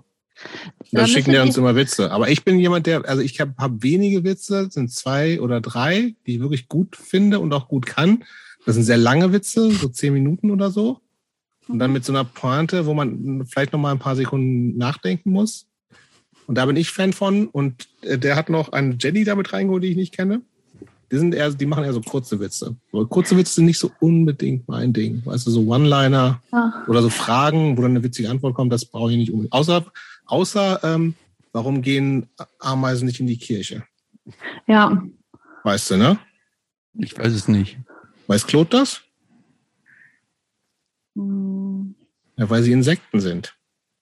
das oh, ja. zum Beispiel gut. Ja, aber weißt du was? Ich, da musst du unbedingt Manuel in diese Gruppe holen, weil Manuel okay. hat, glaube ich, auch diverse Witze-Telegram-Gruppen und ist spezialisiert auf Wortwitze. Er ist auch wirklich sehr witzig. Er soll, sich, soll sich melden. Ja, genau. Da rein in die Gruppe. Ja, genau. Aber irgendwie, ähm, so was jetzt nochmal so die Ursprungsfrage zu den Bands angeht, ne? Also ich habe irgendwie immer Bands gehabt, was sich so ergeben hat. Und ich glaube, wenn ich es mir aussuchen könnte, dann hätte ich zwischenzeitlich schon mal irgendwie eine, eine, ähm, eine DB-Band gemacht oder Power Violence. Hätte ich mega gerne gemacht. Also, und was ich mittlerweile seit einigen Jahren, also ich bin ja auch großer Fan zum Beispiel von so Bands wie Les Savifar oder Hot Snakes, eine meiner Lieblingsbands. Und ich mag eigentlich auch voll gerne so Noise Rock, Garage Rock Kram, wenn der cool ist und wenn das keine Idioten sind. Ich weiß bei Hot Snakes nicht, ob es vielleicht Idioten sind. Das darf mir keiner sagen, wenn es so ist, weil dann wird es mir sehr schlecht gehen, weil ich die Band sehr mag.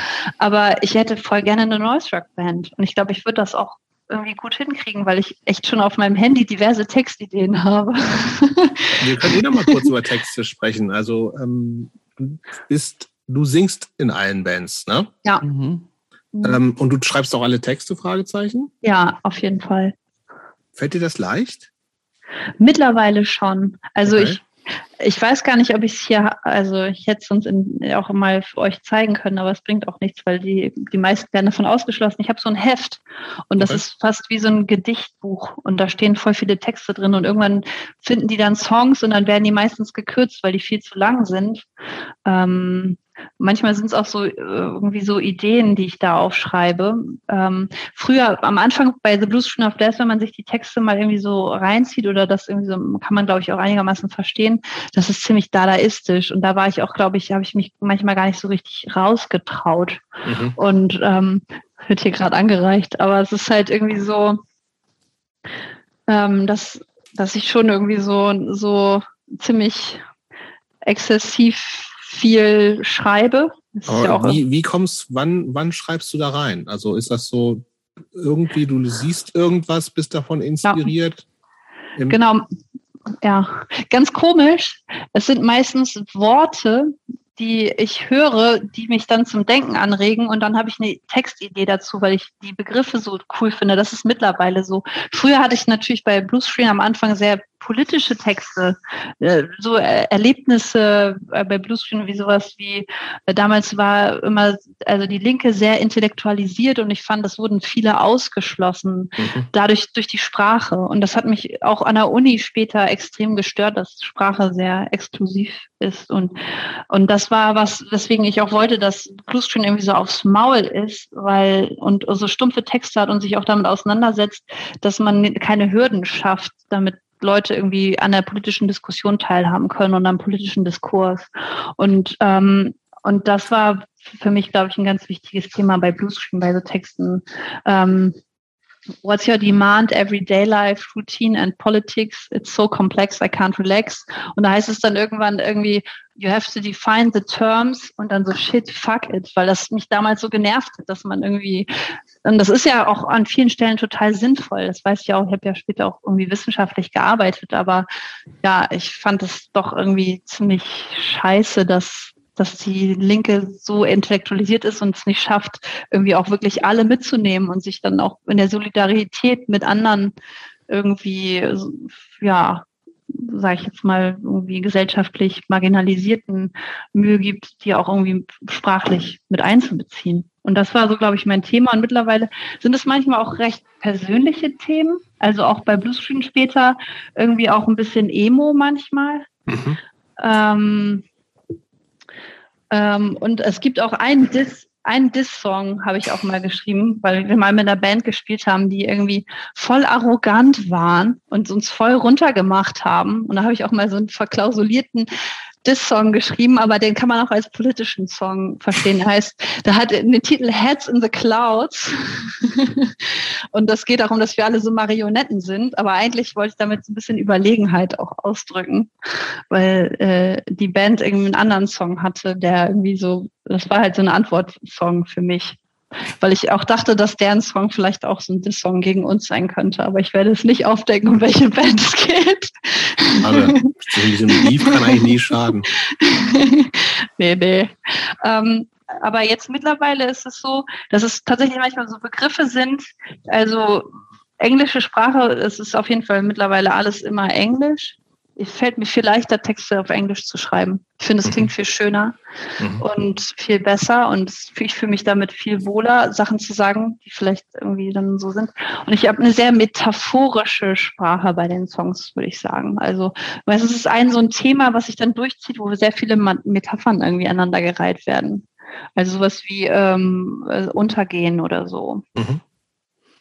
Wie bist ähm, du denn überhaupt so zur zum Schreiben gekommen? Also ich finde, äh, um jetzt einen kleinen Sprung zu machen, du schreibst ja auch fürs Trust. Ich, ich finde, du bist eine der besten Schreiberinnen im Trust. Ähm, Danke. Doch muss ich äh, ähm, uneingeschränkt so sagen. Ich finde, du hast, du kannst Dinge gut in Worte packen, äh, kannst schöne Bilder mit Sprache zeichnen. Woher kam das? Also hast ja. du viel auch gelesen zum Beispiel oder ist das ist das so ja. eine Einbahnstraße, die aus dir rausging, ohne dass du vorher was reingeholt hast?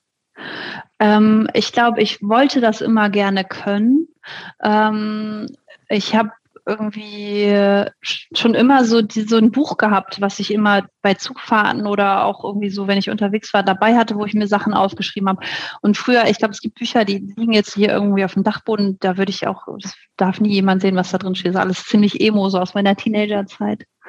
Ähm, und ähm, ich hatte eigentlich immer so den Wunsch, später mal zu schreiben.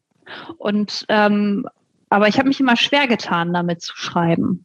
Und das ist dann jetzt vielleicht schon so ein bisschen so ein Sprung. Ich habe ja irgendwann ähm, auch mit das Stadt, so ein alternatives Stadtmagazin gegründet in Göttingen.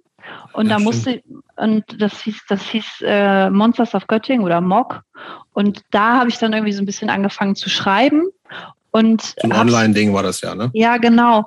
Und ich habe damals auch auf MySpace, das ist noch viel länger her, hatte ich so eine Art Blog, da gab es so eine Blog-Funktion. Und ich weiß noch, da habe ich immer lustige Sachen geschrieben. Also mhm. lustige Erlebnisse aus meinem Alltag so ein bisschen überzogen wiedergegeben, wie zum Beispiel unpassende Weihnachtsgeschenke. Und Leute haben immer voll darauf reagiert und gesagt, voll cool. Und dann hatten wir, wir hatten ja, wir waren ja mit Bluescreen auch voll Social Media abstinent. Also wir haben ganz spät erst Facebook angefangen. Ich glaube, da gab es die Band schon fast gar nicht mehr. Aber äh, jedenfalls hatten wir auch da einen Blog und da habe ich auch gebloggt. Also ich habe so gebloggt, sage ich jetzt mal. Und mhm. äh, ähm, habe dann irgendwann angefangen, auch Gedichte so ein bisschen zu schreiben. Ich weiß auch nicht, ob die irgendwelche Reimschemata äh, äh, erfüllen und habe die dann auch im Internet, kann man auch viel auf so, so Seiten veröffentlichen und da gab es auch immer ganz viel so Feedback. Und dann habe ich aber äh, angefangen, wissenschaftlich zu schreiben. Also ich habe ja dann promoviert und dann habe ich relativ viele Artikel auch rausgegeben, auch zu meiner Magisterarbeit. Aber wissenschaftliches Schreiben ist ja nicht dieses, ja. Ähm, dieses Autoren lyrische Schreiben oder dieses, ja. diese, diese, äh, das ist ja eine ganz andere Art von Technik, die einem das praktisch so dieses literarische ja. Schreiben eher kaputt macht, als dass es die fördert, ja. dass, dass es fördert. Ja, ne? genau. Ich habe auch nie klassisch wissenschaftlich geschrieben, weil ich nämlich bei, als ich wissenschaftlich gearbeitet habe, äh, war ich ja genauso angekotzt von diesem Elfenbeinturm Wissenschaft. Also ich muss ja auch ganz ehrlich zugeben, ich habe meine Dissertation nicht beendet bis heute. Ich könnte sie immer noch mhm. beenden. Ich habe sie tatsächlich irgendwann abgebrochen, weil ich auch richtig unglücklich in der Uni war und ich habe äh, geschrieben und habe mir Mühe gegeben, dass das jeder verstehen kann. Und das war aber auch was, das habe ich auch ver vertreten gegenüber meinem Prof, dass ich das so tue. Und das mhm. hat er auch irgendwie akzeptiert. Ich glaube, der fand mich auch irgendwie eigentlich ganz cool, weil ich so ein bisschen auch da angeeckt bin, aber irgendwie gute Argumente für mein Vorgehen hatte. Und ähm, und da habe ich auch manchmal, ich habe auch mal für so ein Architekturmagazin da mal, habe ich eine Anfrage gekriegt, habe ich da auch geschrieben und dann habe ich auch mal für so eine Zeitschrift was geschrieben über mit dem Titel Motorrad, Lesben und motzende Fotzen und, und Untertitel Selbstforschung irgendwie ehemalige Akteurin einer feministischen Bewegung. Habe ich gelesen. Und, hast du gelesen? Habe ich gelesen, ja. Hast du, wie hast du dir das besorgt?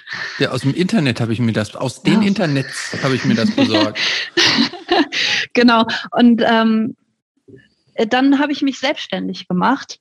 Und das war so, ich war ja unglücklich an der Uni und, ähm, und, und ich wusste nicht so richtig, was ich kann, weil ich habe immer nur gejobbt. Ich habe als Sozialarbeiterin gejobbt. Ich habe irgendwie äh, Behindertenassistenz gemacht und so und was kann ich denn eigentlich? Und ich dachte aber, Schreiben ist mir eigentlich immer le leicht gefallen und ich habe mich einfach aus dem blauen Dunst dann als Texterin selbstständig gemacht und das angeschlossen an die Erfahrung, die ich so gemacht habe. Und dann hat das voll gut funktioniert.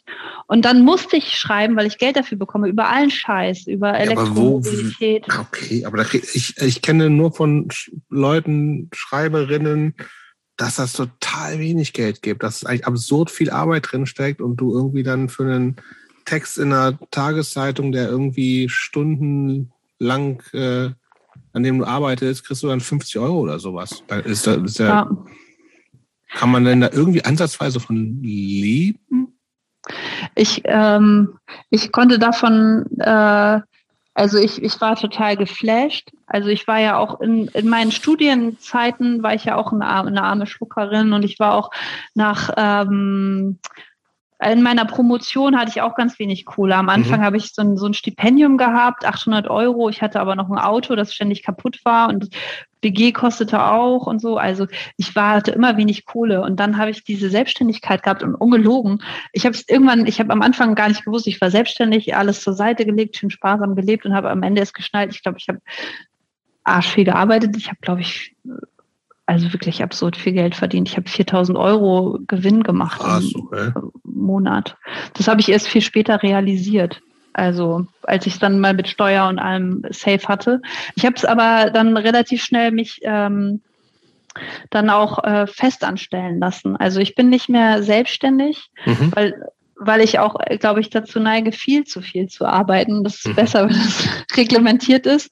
Und außerdem ähm, also ist es auch so, also ich, ich habe jetzt irgendwie nicht so einen Job, wo man sagen würde, so, oh, cool. Also ich arbeite ähm, beim Regionalversorger inzwischen. Ich glaube, das ist auch der. der Was ist denn ein Regionalversorger? Ähm, äh, ähm, Gas, Wasser, Energieversorger, ne? Gas, Wasser, Strom, okay. Energiedienstleistung, e-, Elektromobilität. Und zwar ist es ähm, tatsächlich so gewesen, dass ich in meiner Selbstständigkeit dann äh, einen Auftrag hatte, bei diesem besagten Regionalversorger in Bremen. Alle wissen es, die in Bremen wohnen, welcher gemeint ist. Und es war total nett. Und es war wirklich so ein cooler Job, wo ich mich menschlich sehr wohlgefühlt habe und wo ich sehr viel bestimmen konnte, wie mein Arbeiten abläuft. Also mhm ich war da im Prinzip selbstständig. Es gab nicht so richtig irgendwie so eine Ansage und ich konnte mich selbst organisieren und hatte dann relativ schnell da voll die Kompetenz, weil das so ein, so ein Vakuum war in dem Moment. Ich bin da reingekommen und habe dann irgendwie so ein Relaunch einer Website organisiert. Mhm. Und dann, dann wollten die mich festanstellen und ich wer, wer selbstständig war, weiß es ja, wenn man selbstständig ist, ist das voll der Stress. Also du darfst nicht krank sein und irgendwie, wenn man vielleicht sowas auch mal bedenkt, man will vielleicht mal eine Familie gründen oder so, das ist halt auch voll der Scheiß, wenn du selbstständig mhm. bist. Und ich und ich ich habe teilweise, glaube ich, 60 Stunden in der Woche gearbeitet und und ähm, jeden Auftrag, jeden Scheißauftrag angenommen, musste mich immer so schnell auf neue Themen einlassen und ähm, und dann habe ich, ja, war ich halt selbstständig und ähm, äh, war nicht mehr selbstständig und habe ähm, hab dann irgendwie diesen Job gemacht und habe dann irgendwie ja auch immer gedacht, so, ey, ich möchte, also mein Job, mein, mein Wunsch war eigentlich auch immer ja natürlich weiterhin irgendwas, oder ich wollte irgendwie schreiben für coole Sachen. Also mhm. ich, ich habe irgendwann mal, auch in der Promotionszeit hatte ich mal irgendwie so einen komischen Visionsworkshop und da habe ich gedacht, was will ich eigentlich so in 20 Jahren irgendwie so sagen, dass ich das gemacht habe? Sag mal, was Oder, ist denn, über was hätt, promovierst du denn offiziell noch? Äh, Interdependenz. Ja, okay, ja. aber wir haben noch nicht, immer noch nicht, äh, haben, ja. müssen vielleicht doch, doch erst mal verraten, was du studiert hast, oder? Nee, ich, ich habe aber in einem anderen Fach tatsächlich promoviert. Ach gut, dann machen wir doch die Promotion erst. Das andere wird immer noch der Cliffhanger. Also ich habe ich hab in Soziologie äh, promoviert. Ja. Und es war ein Gender-Thema und es ging okay. tatsächlich um äh, die äh, Interdependenzen zwischen Ländlichkeit und Geschlecht. Also weil ja okay. der ländliche Raum häufig mit so traditionellen Geschlechterrollen in Verbindung gebracht wird, ne? Und das äh, sozusagen diese Annahme ja äh, auch auf, oft zu so und auf dem ländlichen Raum kommt es oft zu so Aufführungen von Tradition oder von Ländlichkeit. Es ist so eine Konstruktion. Ländlichkeit ist genau wie Geschlecht eine Konstruktion und ähm, die ist aber ganz stark auch vergeschlechtlicht. Und mhm. das, das habe ich äh, erforscht, da habe ich so Feldforschung gemacht und auch ein bisschen was dazu veröffentlicht zu dem Thema und war tatsächlich auch irgendwie so auf dem DG äh, Deutschen Kongress der Gesellschaft für Soziologie, also richtig auf so prominenten Veranstaltungen eingeladen. Das hätte schon was werden können und ich hatte auch am Anfang so ein bisschen den Wunsch, vielleicht so eine wissenschaftliche Laufbahn einzuschlagen, aber habe ganz schnell gemerkt, dass an der Uni mir das überhaupt nicht schmeckt. Also ähm, überhaupt keine Solidarität, ganz krasse Ellenbogen, äh, Attitudes bei meinen Mitpromovendinnen. Also das war schon teilweise Mobbing und ich fand es echt super scheiße, dass wenn der Prof gesagt hat, alle müssen nach Oldenburg ziehen, keiner sich mit denen die Familie irgendwie in Berlin haben solidarisiert hat und so und äh, habe mich irgendwie ein paar Mal über Sachen, über so Klüngelei und unfaires Verhalten aufgeregt. Und dann war ich ein bisschen echt raus aus der, aus der, ähm, aus dem Zirkel da und war so ein bisschen außen vor. Und das war dann eine schwere Zeit. Und dann, deswegen habe ich mich dann irgendwann selbstständig gemacht, weil ich da raus musste. Und ich bin echt so froh, nicht mehr an der Uni zu sein. Und mein Prof hat mich auch ein paar Mal irgendwie noch kontaktiert und so und wünscht sich auch, dass ich irgendwie nochmal wiederkomme, hat nochmal gefragt, ob ich da irgendwie so einen Job haben will und so, aber nee. Theoretisch geht das doch, oder? Also promovieren, ja. gibt, da gibt es doch keinen. Naja, wenn man sich irgendwann mal angemeldet hat, hat man, glaube ich, zehn Jahre. Ach so, doch, okay. Ich, ich habe mich nicht angemeldet. Ach so, dann. ja, aber ähm, ich, ich weiß gar nicht, also ich, was ich war denn ja überhaupt der, was war denn überhaupt der Hintergrund für diese, diesen, diese ganze ähm, akademische Ausbildung und Laufbahn? Ne? Also du hast, ähm, ich verrate es jetzt einfach, äh, Kulturanthropologie und europäische wow. Ethnologie studiert. Ja. Ähm, und mittlere und neuere Geschichte. Richtig. Und war überhaupt die Entscheidung, auf die Uni zu gehen und was zu studieren, sollte das so ein bisschen auch so ein einen sozialen Aufstieg bei dir begründen? Also jetzt vor dem Hintergrund, dass du ja so sehr ärmlich aufgewachsen bist, sollte praktisch ja. auch dieses Studium und akademisch und so, sollte das auch zu so einem sozialen Aufstieg dir irgendwie verhelfen oder spielte das da keine Rolle? War das rein intellektuell getrieben? Ähm, also gut, wenn man die Fächer studiert, die du jetzt gerade ja auch genannt hast, Kulturanthropologie, europäische Ethnologie und Geschichte, das ist kein Studium, wo man dann plant, später irgendwie mal zu Kohle zu kommen. das ist eher so äh, irgendwie ja, so ein Orchideenfach, womit man echt sich später eher schwer tut auf dem, ähm, auf dem Arbeitsmarkt. Ähm, ich wollte studieren, weil ich äh, das studieren wollte tatsächlich. Also ich bin die erste in der Familie, die studiert. Ähm, und meine Mutter hätte das, glaube ich, auch ganz gerne gesehen, hätte ich eine solide Ausbildung gemacht, weil meine Mutter immer gesagt hat, wir müssen Geld verdienen und wir dürfen uns niemals abhängig machen von Männern. Das waren so die Sachen, die Weisheiten, die sie immer gesagt hat. Und deswegen hätte sie, glaube ich, ganz gerne gesehen, dass ich auch eine Ausbildung mache. Aber sie hat sich auch gefreut, obwohl sie sich, ich glaube, bis heute noch nicht so wirklich weiß, was ich studiert habe. Ähm, und ich habe sehr lange studiert und ich glaube, sie hat auch immer da gar nicht mehr dran geglaubt, dass ich das abschließe, weil ich auch echt im Studium mega die Kohleprobleme hatte. Ähm, ich habe irgendwie zeitweise mal BAföG bekommen, dann mal wieder nicht, weil mein Vater halt nicht kooperiert hat. Und die, man muss von den Eltern von beiden Seiten äh, so einen BAföG-Antrag ausfüllen mhm. lassen. Mhm. Und mein Vater hat nicht kooperiert und dann deswegen konnte ich kein BAföG kriegen und hatte eigentlich drei Jobs zeitweise. Also ich habe wirklich Behindertenassistenz gemacht, ich habe äh, soziale Arbeit gemacht ähm, und ähm, also bei IFAS, das kennen viele in Göttingen, so ein Institut. Ja. Äh, da habe ich gearbeitet. Ich habe irgendwie bei der Selbsthilfe Körperbehinderter gearbeitet und ich habe im Jutz hier auch gearbeitet als Sozialarbeiterin. Also ja, gab es immer so ein oder zwei Stellen für ja. die bezahlt wurden von der Stadt, ne? Ja, genau. Da habe ich auch gearbeitet. Also ich habe irgendwie äh, voll viel gearbeitet. Irgendwann auch, ich habe mal so eine Pause gemacht im Studium. Ich war nach acht Semestern scheinfrei und dann habe ich irgendwie zehn Semester die Uni nicht von innen gesehen. Also ein Grund war Prüfungsangst und ein Grund war auch, dass mein Prof meinte, er kommt nochmal wieder und ich soll bei ihm in Film, ethnografischem Film meinen Abschluss machen. Der ist aber dann nicht wiedergekommen und dann war ich voll raus aus der Uni und dann habe ich noch schnell meinen Abschluss gemacht.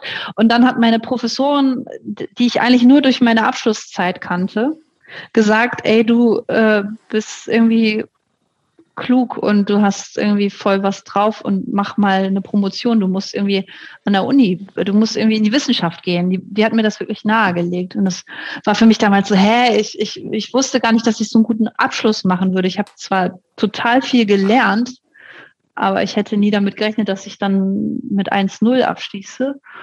Und ähm, ja, die hat mir das nahegelegt. Ich habe dann zwei Exposés gehabt und habe mich damit beworben. Und dann ist das eher so, ich hätte nicht gewusst, was ich sonst mit Kulturanthropologie und Geschichte mache. Außer vielleicht im Museum arbeiten, aber ich hatte keine Museumserfahrung. Ich hatte halt irgendeinen anderen Kram gemacht. Und dann ist es so gekommen. Und dann konnte ich es mir auch irgendwie voll gut vorstellen. Aber ich habe mich in diesem Biotop Universität voll äh, nicht richtig gefühlt. Ich habe mich da irgendwie echt so ein bisschen auch, da habe ich nochmal, glaube ich, meine Arbeiterkind-Sozialisation mit meinem ausgeprägten, leider auch irgendwie immer wieder durchschlagenden Bonzenhass doch ganz deutlich gemerkt. ja, und ja, mittlerweile kann ich da auch irgendwie voll meinen Frieden mitmachen. So, ähm, also ich bin total froh, also mit dem, wo ich jetzt bin. So, und ich glaube auch aus dem Ding heraus, ich weiß es mittlerweile zu schätzen, dass ich mir gar keine Sorgen mehr um Geld machen muss. Und dass diese, also wenn man, ich glaube, alle sagen immer, Geld spielt keine Rolle. Ich glaube, Christopher, du hast das auch irgendwann mal gesagt für dich, ach, egal, wie viel auf dem Konto ist, Geld spielt keine Rolle. Ich glaube, das kann man nur sagen, wenn man, wenn man, wenn man genug hat, natürlich. Wenn man genug ja. hat. Ja, klar. Und, und für mich ist das wirklich jetzt der größte Luxus, dass ich mir diese Sorgen nicht mehr machen muss, weil ich genau weiß, wie scheiße das ist. Und ich habe da bin da wirklich bis in die 30er äh, hatte ich halt echt irgendwie ständig keine Kohle und habe mir irgendwie hab äh, viele schlaflose Nächte gehabt, weil ich nicht wusste, wie ich meine Miete bezahlen soll. Hm. Oder und äh, und ich konnte auch irgendwie zu Hause niemanden anpumpen. Also ich hatte nicht dieses Netz, dass ich da zu Hause anrufe und sag mal, könnt ihr mir mal irgendwie ein paar hundert Euro überweisen oder so. Und ähm, das ist halt wirklich das, was ich jetzt merke durch meinen Job, dass es äh, unwahrscheinlich eine Gelassenheit mit sich bringt. Und äh, das finde ich ziemlich, ziemlich cool. Gelassenheit finde ich ein schönes Stichwort und ich würde jetzt gerne zum Fragenkomplex äh, drei. drei kommen. Ja, finde ich gut. Der heißt, der heißt Fun and Games. So, Frage Nummer eins. Ich woher, kommt die, woher kommt die Godzilla-Leidenschaft? Wow, die Godzilla-Leidenschaft. Also um auszuholen, du bist, ich, ich glaube, du hast eine, äh, kann man sagen, nerdige Leidenschaft für japanische Horrorfiguren und insbes ähm, insbesondere Godzilla. Ja. Mach ähm, mal dein, dein Plädoyer für Godzilla und was dich daran so fasziniert. Ähm, ich habe, äh, als ich so in Teenagerjahren viel Zeit mit mir alleine verbracht habe, äh, ein Fable irgendwann entwickelt für so Schwarz-Weiß-Filme und alte Filme. Also ich mag auch sowas wie Miss Marple oder äh, was es da alles so gibt, Psycho oder so habe ich natürlich auch gesehen. Und irgendwann habe ich tatsächlich den allerersten Godzilla-Film gesehen. Und ich war vielleicht so 16, 17 und ähm, fand das total cool. Und das war aber damals so, eine Freundin von mir hat in einer Videothek gearbeitet. Damals ist man ja zur Videothek gefahren, hat sich Filme ausgeliehen auf VHS und da war dann, wir hatten eine ziemlich coole Videothek, muss man sagen, in dem Kaff, wo wir gewohnt haben. Und dadurch, dass sie da gearbeitet hat, hatte ich Zugriff auf VHS-Kassetten und habe mir dann halt auch den ein oder anderen Film ausgeliehen und mir das dann irgendwie so reingezogen und ziemlich schnell gemerkt, dass ich das irgendwie witzig finde, weil es halt auch irgendwie trashig ist, aber irgendwie auch für die Zeit halt total gut gemacht. Und ich habe mich mich begleitet auf jeden Fall, auch wenn ich gar keinen Fernseher besitze und auch ohne Fernseher irgendwie weitestgehend groß geworden bin, begleitet mich so eine Leidenschaft für gute Filme und auch irgendwie so nerdiges Zeug. Und ich habe irgendwann später auf dem Flohmarkt meine erste Godzilla-Figur gesehen und dann hat mich das gepackt. Also ich sammle auf jeden Fall auch Godzilla-Figuren. Immer noch? Und ja, aber es ist schwer, an welche ranzukommen. Ich würde jetzt nicht irgendwie bei eBay, sondern wenn die, mir, wenn die mir über den Weg laufen, dann Verstehe kommen die mit. Und es gibt auch Leute, die. Moment, aber, Moment, dann wollen wir jetzt mal ganz kurz die Gelegenheit nutzen und wollen unsere HörerInnen aufrufen, wer Godzilla-Figuren hat oder wer weiß, Geschenk wo nimmst du alle. Geschenk nimmst du alle wahrscheinlich. Ja, ja. Und es gibt auch noch Filme. Du willst ja auch, glaube ich, alle Godzilla-Filme sehen, die ja. Also wer alte VHSen Beta ja. Max nimmst du vermutlich auch noch so. Ähm, ja, das wird schwierig mit dem Abspielen. Egal, aber Hauptsache du hast sie, ne? Äh, ja. Bücher Godzilla. Also wer von unseren HörerInnen ja. Godzilla versorgen kann, wir leiten das gerne an Claude weiter. Ja, und ich habe ich hab letztens irgendwann mal bei Facebook tatsächlich selber auch mal aufgerufen, weil ich wissen wollte, ob es irgendwen gibt. Und da hat sich tatsächlich auch über diese Facebook-Bubble hat sich da auch jemand gemeldet. Der hat sich aber eigentlich dann nie wieder gemeldet. Leider an dieser Stelle, vielleicht falls ihr das hört, melde dich ich möchte mich mit dir austauschen. Also weil Godzilla oder auch Fans von japanischen Horrorfilmen sind halt irgendwie ganz schön selten zu finden. Und es ist auch nicht so, dass alles verfügbar ist. Also es ist echt schwer, an manches ranzukommen. Und ähm, Leute, die halt sich so in, in den dunkleren Bereichen des Internets rumtreiben, haben da manchmal irgendwie bessere Zugriff drauf. Und ähm, ja, ich freue mich irgendwie. Ich hätte gerne alles. Ich hätte gerne alles. Ich hätte gerne so eine DVD-Sammlung. Manches kann man halt nur irgendwie in Originalversion mit Untertiteln oder so dann irgendwie auch manchmal mit ganz kruden Untertiteln irgendwie schauen. Ich, ich weiß nicht, ob ich irgendwie, eine, also ich habe so, so, so eine eigene Liste von allen Filmen, aber manchmal haben die auch unterschiedliche Titel. Also das ist mhm. ein derselbe Film. Also es ist ziemlich chaotisch. Und manchmal haben die aus Filmen auch nochmal eine neue, einen neuen Godzilla-Film geschnitten oder einen neuen Monster-Film geschnitten. Und da ist dann, super effizient, finde ich. Ja, also die haben die Filme auch immer wieder benutzt für, für weitere Filme. Frankenstein. Aber auch dann ein bisschen ähm, frustrierend, wenn man denkt, es ist ein neuer Film, aber das ja. ist ein alter nur irgendwie äh, reworked. Hat, sie, hat sich extra Popcorn gemacht und die Jogginghose angezogen und dann so, oh nee, aber mhm. ich, ich gucke das gerne alles nochmal. Es gibt auch irgendwie so verschiedene Phasen. Also in den 90ern gab es nochmal, es gibt auch aktuelle Filme. Ich gucke das alles gerne. Ich habe so, also aber mein absoluter Favorit ist das Original. Es ist auch super interessant, sich über den historischen Hintergrund irgendwie zu informieren. Das hat ja auch damals irgendwie mit so Atomtests zu tun und dass da so ein äh, Fischerboot auch in Mitleidenschaft gezogen ist. Das war ja so eine Meldung damals, die auch den Ausschlag gegeben hat oder die Inspiration gegeben hat für diese Geschichte. Und es ist so, also auch aus kulturanthropologischer Sicht, hochinteressant. Also ich könnte sehr viele Stunden darüber reden, mache ich aber nicht, weil ich glaube, das wird die Leser, ach, die Hörer nicht interessieren. Aber ich bin, ich kann mir fast gut vorstellen, dass der eine oder die andere noch irgendeinen Kram sicher. hat. Ja, Ich meine, wir haben, äh, wir haben Leute in Freckenhorst freundschaftlich verbunden. Dann wird ja wohl so eine läppische Godzilla-Figur oder DVD kein Thema sein. Ja, vor allem, wir dürfen ja auch nicht Ah. vergessen, wir haben ja auch Hörerschaft auf der ganzen Welt verteilt. Ne? Also da muss Oh, es yes. doch was geben. oh Ich yes. hoffe, du nimmst also auch Comics auf, Ja, auf alles. Arabisch oder sowas. Ja. Da- Ja, gut. ja. Also ich glaube, die Nachricht ist angekommen. Ähm, nächstes Thema, äh, Gaming, für dich ein Thema? Ja, ne? Ähm, jetzt ganz aktuell, meinst du wegen der PlayStation 2, wegen dem Tekken? Egal wegen was. Also ich meine, ich habe natürlich auch äh, lange Jahre tatsächlich äh, Gameboy gespielt und also ich habe auch immer noch einen funktionierenden Gameboy, das zählt aber nicht, finde ich. Das ist ja. Ich hatte auch eine Nintendo DS, aber jetzt aktuell Tekken, ähm, also PlayStation 2 äh, gibt's in diesem Haushalt, aber so richtig viel Gaming ist wäre übertrieben. Also ich bin jetzt nicht so eine, die dann irgendwie mit Headset abends da sitzt und mit irgendwelchen Leuten irgendwie World of Warcraft oder äh, so spielt ähm, oder was es da so gibt. Also Wolfenstein habe ich mal ganz kurz gespielt mit großem, äh, großem Spaß, Nazis abballern. Aber ähm, sonst ist Gaming tatsächlich nicht so. Nicht so Ja. deins. Aber kann man sagen, dass du, dass du ein kleines Fable so auch so für so ein bisschen trashige äh, äh, Popkultur-Dinger hast? Ja, auf jeden Fall. Was fällt denn da noch bei dir so drunter? Naja, auch bei Musik würde ich sagen, finde ich auch vieles, was schräg ist, total interessant. Also Melt Banana ist ja vielleicht auch so ein Beispiel, was man nennen könnte. Ne? Ist ja auch total abgedreht und schräg. Ähm, ich Aber glaube, nicht trashig, das ist ja, schon aber mehr nicht Kunst, trashig. finde Ja, ich. das ist, würde ich Ja, auch sagen. genau.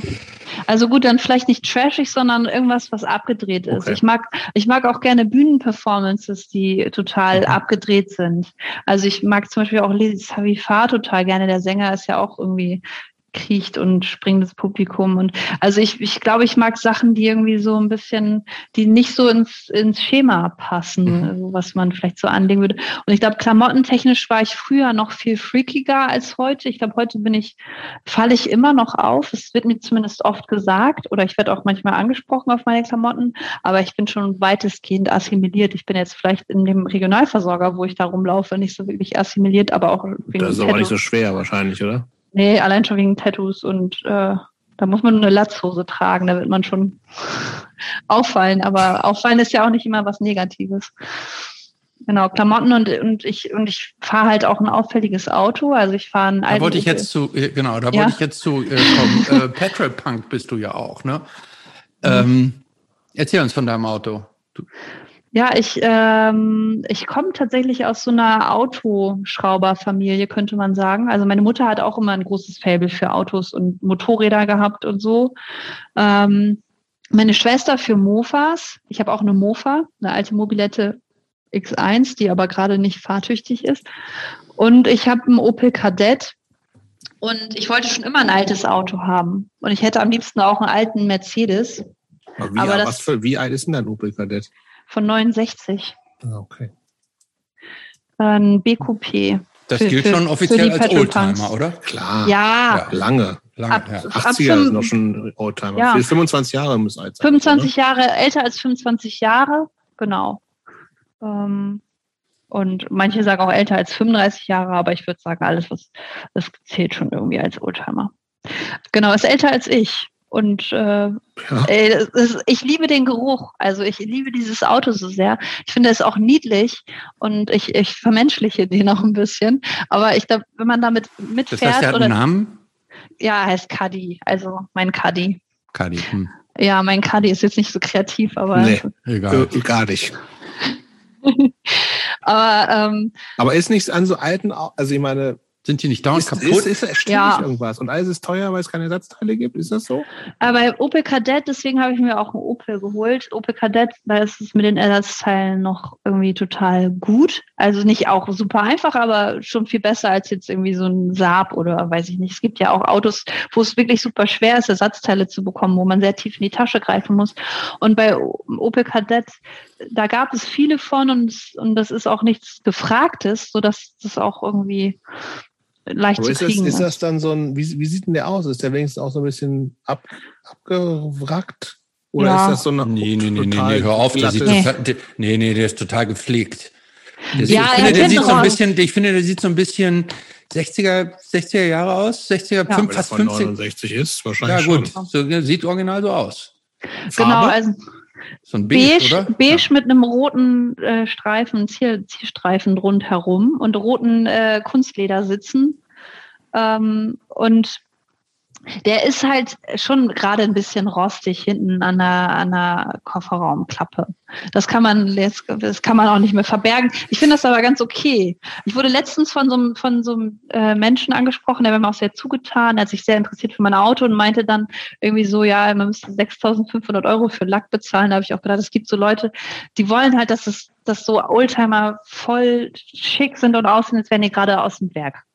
Und das Ja. muss meiner nicht. Und ich bin auch ganz entspannt. Der hat auch eine Beule, die ich da reingefahren habe, weil ich mir so eine Laterne nicht gesehen habe. Und das hat mich dann danach voll entspannt, weil ich vorher so dachte, so, oh Gott.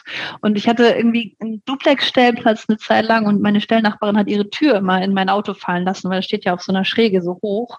Und das hat mich auch echt geärgert, aber irgendwie bin ich auch irgendwie entspannt. Das ist, ein, ist trotzdem noch ein Auto, mit dem ich fahre. Das ist halt mein einziges Auto, was ich habe. Wenn ich einkaufen gehe, fahre ich mit dem. Der steht zwar in der Garage und wenn es ganz viel regnet, dann gehe ich auch fahre ich nicht so gerne mit dem, aber ähm, er ist trotzdem halt, ja, er wird, er wird benutzt und er, er darf auch ein bisschen Rost haben, aber von unten darf er keinen Rost haben.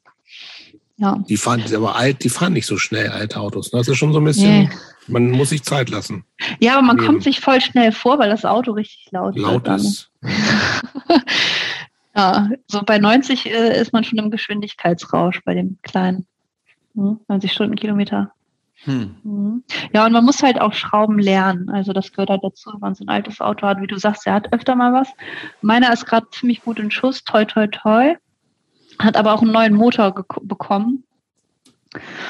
Und ja, es ist ein, auf jeden Fall ein teureres Vergnügen. Genau.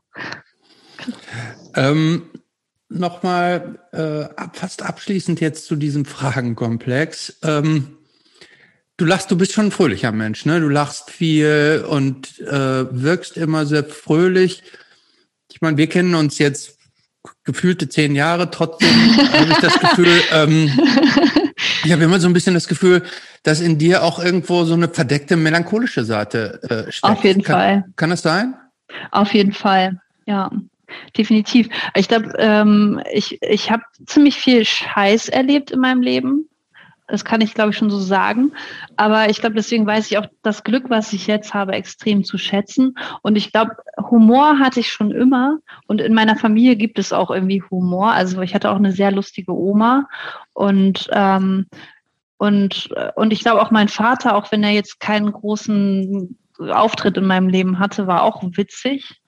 Also der hat auch irgendwie Humor gehabt und ich weiß nicht, ich finde Humor auch total genial. Ich finde auch Humor bei anderen Menschen total super, weil ich lache viel. Ich denke manchmal, ich lache zu viel, aber es ist auch irgendwie egal. Also ich bin auf jeden, jeden Fall ein alberner und fröhlicher Mensch. Das würde ich schon sagen. Ja. Was macht dich denn, was macht dich denn, was macht dich denn eigentlich so glücklich, dass du sagen würdest, so ist es genau richtig? Ähm, also richtig glücklich macht mich tatsächlich oft auch irgendwie sowas wie Musik. Ähm, und dass ich mir um gewisse Sachen keine Sorgen mehr machen muss. Ähm, Das Geldthema in- meinst du jetzt? So, ja, zum Beispiel Hm. das Geldthema, das macht mich glücklich. Also mein privates Glück. Sowas wie, äh, also ich bin total froh irgendwie zum Beispiel über den Hund, weil ich auch echt liebe Tiere. Also ich liebe, ich liebe alle Tiere. Aber ich, ich bin auch großer Hundefan und ich weiß, das ist eigentlich Haustiere jetzt für Veganer äh, vielleicht auch ähm, so ein schwieriges Thema sind. Aber der ist zu mir gekommen. Also ich habe mir den nicht irgendwie gekauft oder keine Ahnung. Ähm, und ja, sowas wie ja, meine Liebesbeziehung zum Beispiel, sowas macht mich auf jeden Fall auch glücklich. Und ja, irgendwie, ich, also ich frage mich das zum, also ich habe mich das irgendwann mal gefragt, irgendwann bei Facebook werden dann manchmal diese automatischen Fragen gestellt, also was, was man beantworten soll, damit man mal wieder mit seinen Followern interagiert. Und da stand irgendwann die Frage, uh, what would you uh, 17 year 17 year old self uh, ja da kommen wir doch noch zu. Ist ja, unsere Frage. Ist eure Frage. Okay dann spare ich mir die Antwort auf. Auf jeden Fall ähm, würde ich sagen ähm, ist Humor auch schon ist glaube ich ist, glaube ich ganz eng mit Melancholie verknüpft also ich glaube vielen auf jeden Fall schon denke ich auch also es ist so wie Galgenhumor und ich glaube den Humor den habe ich nie verloren also ich glaube, ich war immer witzig. Viele sagen, ich wäre sehr witzig. Ähm, und ich, ich lache einfach richtig gerne. Und wenn irgendwas richtig scheiße und stressig ist, dann kann ich auch meistens sogar noch drüber lachen. Auch über mich selber lachen, wenn ich mich blöd verhalten habe oder irgendwie aufgeregt habe, denke ich auch ein bisschen Moment auch so ein Quatsch und kann auch schon wieder drüber lachen. Ja. Frau im Punk. Fluch oder Segen? Ähm, also ich meine, ganz ursprünglich war das, glaube ich, gehörte das, glaube ich, ganz eng zusammen. Und ich finde auch, ja, Punk im Gegensatz zum Hardcore ist ja eigentlich hat ja nicht diesen qualitativen Anspruch an die Spielweise der Instrumente, wie das jetzt bei Hardcore ist, was ja viel technischer ist. Ne? Und deswegen würde ich sagen, ähm, ist das eigentlich, also ja, es ist schade, dass so wenige Frauen oder Flinter-Personen beim Punk so wirklich aktiv dabei sind. Und ich habe aber ja tatsächlich meine Magisterarbeit über das Thema geschrieben. Ne? Wie hieß das? Wie hieß das Titel genau? Selbstverortung ehemaliger Akteurinnen einer feministischen Bewegung im Rückblick. Und ähm, da, weil ich nämlich total faszinierend fand, ich habe ursprünglich mal einen Film gedreht äh, im Rahmen meines Studiums, einen ethnografischen Film über DIY. Und da habe ich Interviews geführt, auch so zur Recherche. Und da habe ich ganz viel so darüber erstmal gehört, dass so 97 die Kommerzialisierung von Punk und Hardcore eingetreten ist und damit hat sich viel verändert. Und dann da wollte ich dem so ein bisschen auf die Spur kommen, ob das der Grund ist, dass die zwar erzählen, dass in den 90ern voll viele Frauen dabei waren und die erste Reihe und voll aktiv und so und auch viele Musikerinnen und so. Aber wo sind die denn alle? Weil ich in meiner Wahrnehmung aus dieser 90er Generation nur noch Typen kannte. Also ich meine, ihr seid ja auch irgendwie diese Typen, die mir da begegnet sind auf Shows oder aktiv in Bands und immer noch da waren. Aber wo sind denn die Frauen aus dieser Zeit, so, die da angefangen haben, dabei zu sein? Und deswegen habe ich dann mir äh, Kontakte verschafft, die so von Frauen, die so in den 90ern aktiv waren und dann biografische Interviews mit denen gemacht und die gefragt, äh, und um dann dahinter zu kommen, an welchem Punkt sind die dann nicht mehr dabei gewesen. Und das fand ich super spannend, ähm, um zu schauen, ob das was mit dieser Kommerzialisierung von Punk und Hardcore zu tun hat oder ob das auch was mit diesen biografischen, dieser Unvereinbarkeit von sowas wie Familie mit, mit Punk und Hardcore und sowieso äh, irgendwie ähm, zu tun hat. Ähm, oder und was war, was war das Ergebnis, zu dem du gekommen bist?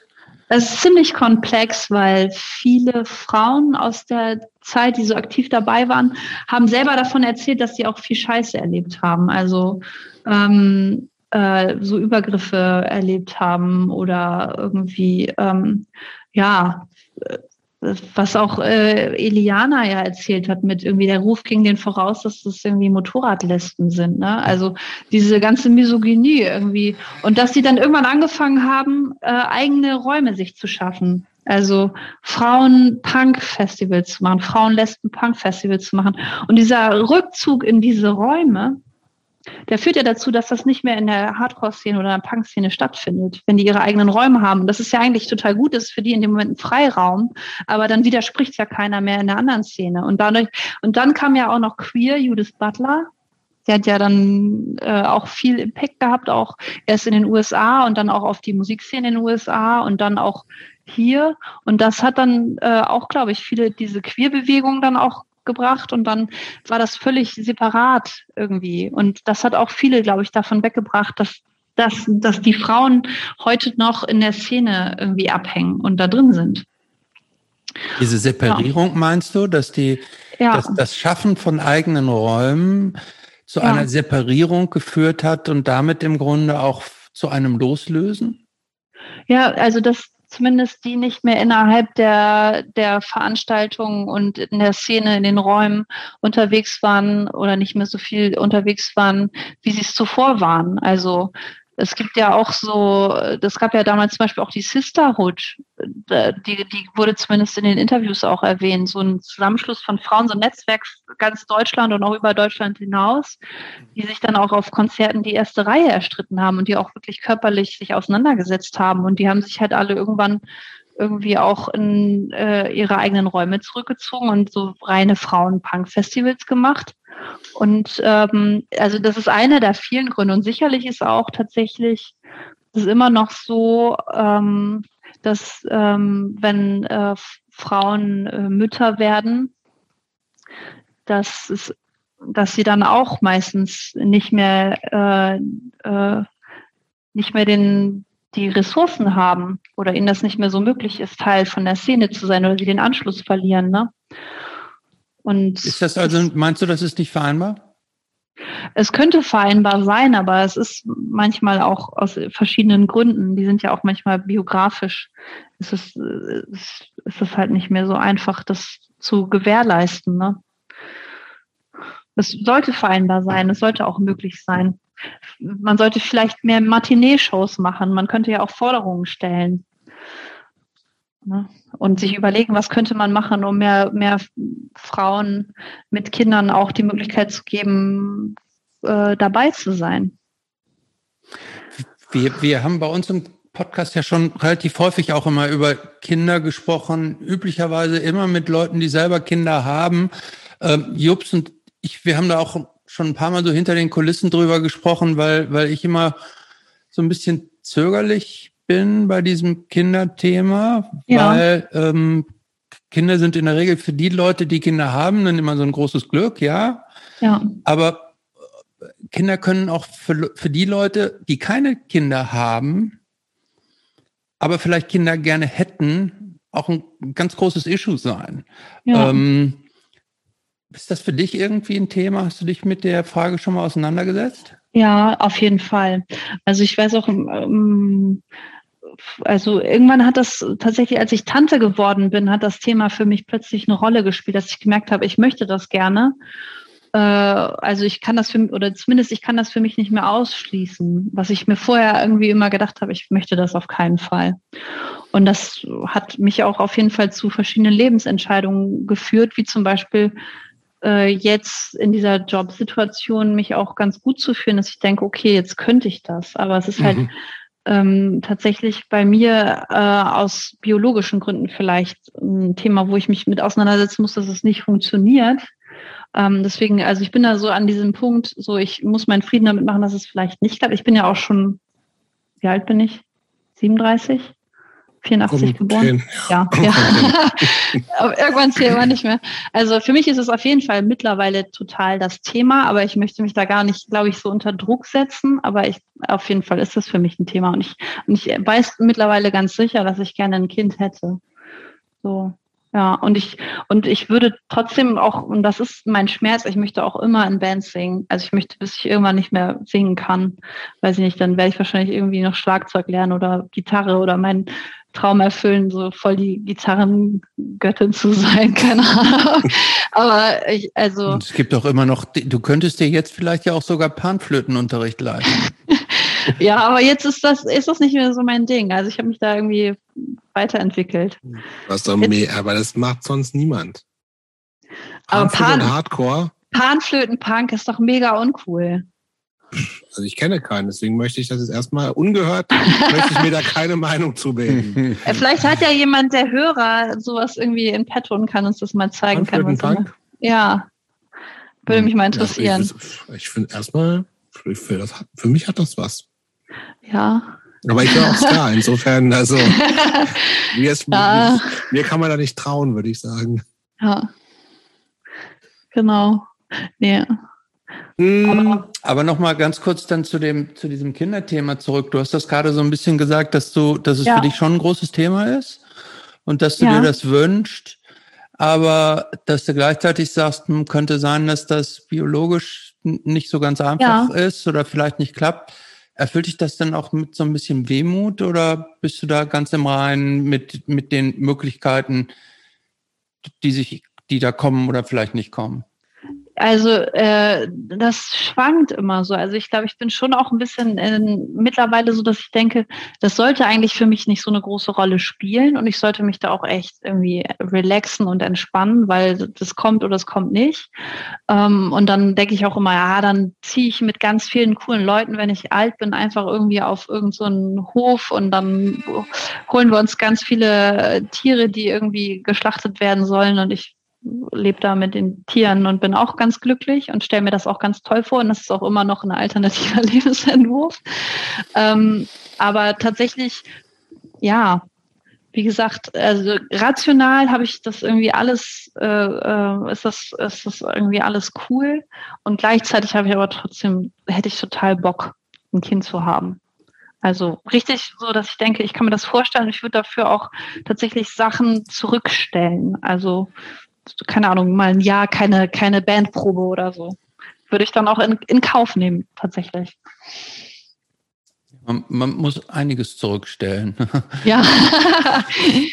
ja, aber du schaffst es ja noch auf Konzerte zu gehen, oder war das für dich auch lange Zeit nicht möglich? Nee, äh, also in der Regel ist man ja, auch wenn man Kinder kriegt, ist man ja in der Regel ja auch nicht alleine. Ne? Das darf ja. man ja auch nicht vergessen. Genau. Äh, und solange, solange man nicht alleine mit dem Kind ist, kann man kann man sich ja auch aufteilen und einteilen ja. und sich gegenseitig auch Freiräume ähm, schaffen. Also äh, ich glaube nicht, dass man, äh, wenn man ein Kind kriegt, alles zurücklassen muss, was vorher da ist. Aber natürlich muss, muss man sich das, muss man das Leben anders arrangieren. Ne? Ja. Jobst hat zwei Kinder, der kann da noch ein viel größeres Lied von singen. Ähm, so, also natürlich äh, ist das ein, ist Kinder ist ja nicht nur ein organisatorischer Mehraufwand, sondern es ist ja auch, also man wird ja auch als Mensch total gefordert, ne? weil man äh, erstens da auf einmal nicht nur für sich selber Verantwortung mhm. hat, sondern weil man irgendwie von der Minute, wo der neue Mensch da ist, auf einmal irgendwie so merkt, irgendwie auf für den bin ich jetzt bis zum Ende des ja. Lebens verantwortlich sozusagen. Mhm. Und zweitens wird man ja auch immer immer neu herausgefordert, weil man ja auch ähm, man will ja auch denn, dass Kinder, dass sie auch gute Menschen werden, ne? Und dass man denen die Welt richtig erklärt ja. und dass man die richtigen, ja, genau. man hat ja auch eine Aufgabe als Eltern, Kinder denn zu erziehen und quasi ja. so zu leiten und Vorbild zu sein und praktisch mhm. richtige Entscheidungen zu treffen und die Welt zu erklären und so. Und das empfinde ich schon als ganz schön herausfordernd und auch, auch ähm, weiß Gott nicht immer einfach. Ja. Das, das ist mir auch bewusst. Also ich bin ja Gott sei Dank auch Tante und ähm, habe zwei süße Nichten. Und das ist auch was, was mich sehr glücklich stimmt. Und ich freue mich immer, die zu sehen und Kontakt mit denen zu haben. Und wenn die mich besuchen oder vor allen Dingen die Ältere mich besucht, das ist für mich auf jeden Fall auch ein großes Glück. Hm. Hm. Können wir das Thema wechseln? Ja. ja. Klar. Wo kommt eigentlich Claude cool, beziehungsweise Claude ist die coolste. Ja, was natürlich, also das ist ja, das sind alle, die bis hierhin gehört haben, wissen das, das natürlich jetzt schon. Äh, eigentlich hätte man das, das, als Eingangsfrage stellen müssen, ja. Die, die meisten Menschen, die ich kenne, würden das jetzt, äh, jetzt nicht von sich aus vorher wegtragen, aber wie das bei dir ist natürlich total korrekt. Insofern, ja. okay, wo kommt das her? Ja, ey, das ist aus der fünften Klasse EDV-Kurs. Ähm, wirklich wahr, es ist kein Scheiß. Meine erste E-Mail-Adresse, die war zusammen dann alle, jeder hat sich seine E-Mail-Adresse eingerichtet und jeder hatte irgendwie so Entchen 24 oder äh, irgendwie Prinzessin oder irgendwas. Und ich war halt echt schwer im Überlegen und ich war als Kind eher so nicht so mädchenhaft, sondern eher jungshaft und fand dieses ganze Mädchenzeug total blöd. Und dann dachte ich so, cool, Claude, cool. Es, dann habe ich halt gedacht, das ist, äh, nee, Claudia cool war es dann auch. Claudia cool. Und so kam Claudia cool auf. Und dann das irgendwann ist E-Mail-Adresse, Claudia cool. gmx.de, die geht immer noch. Die benutze Korrekt. ich auch immer noch. Ich benutze auch immer noch Jobst of Mind at Hotmail. auch schon uralt. Ja.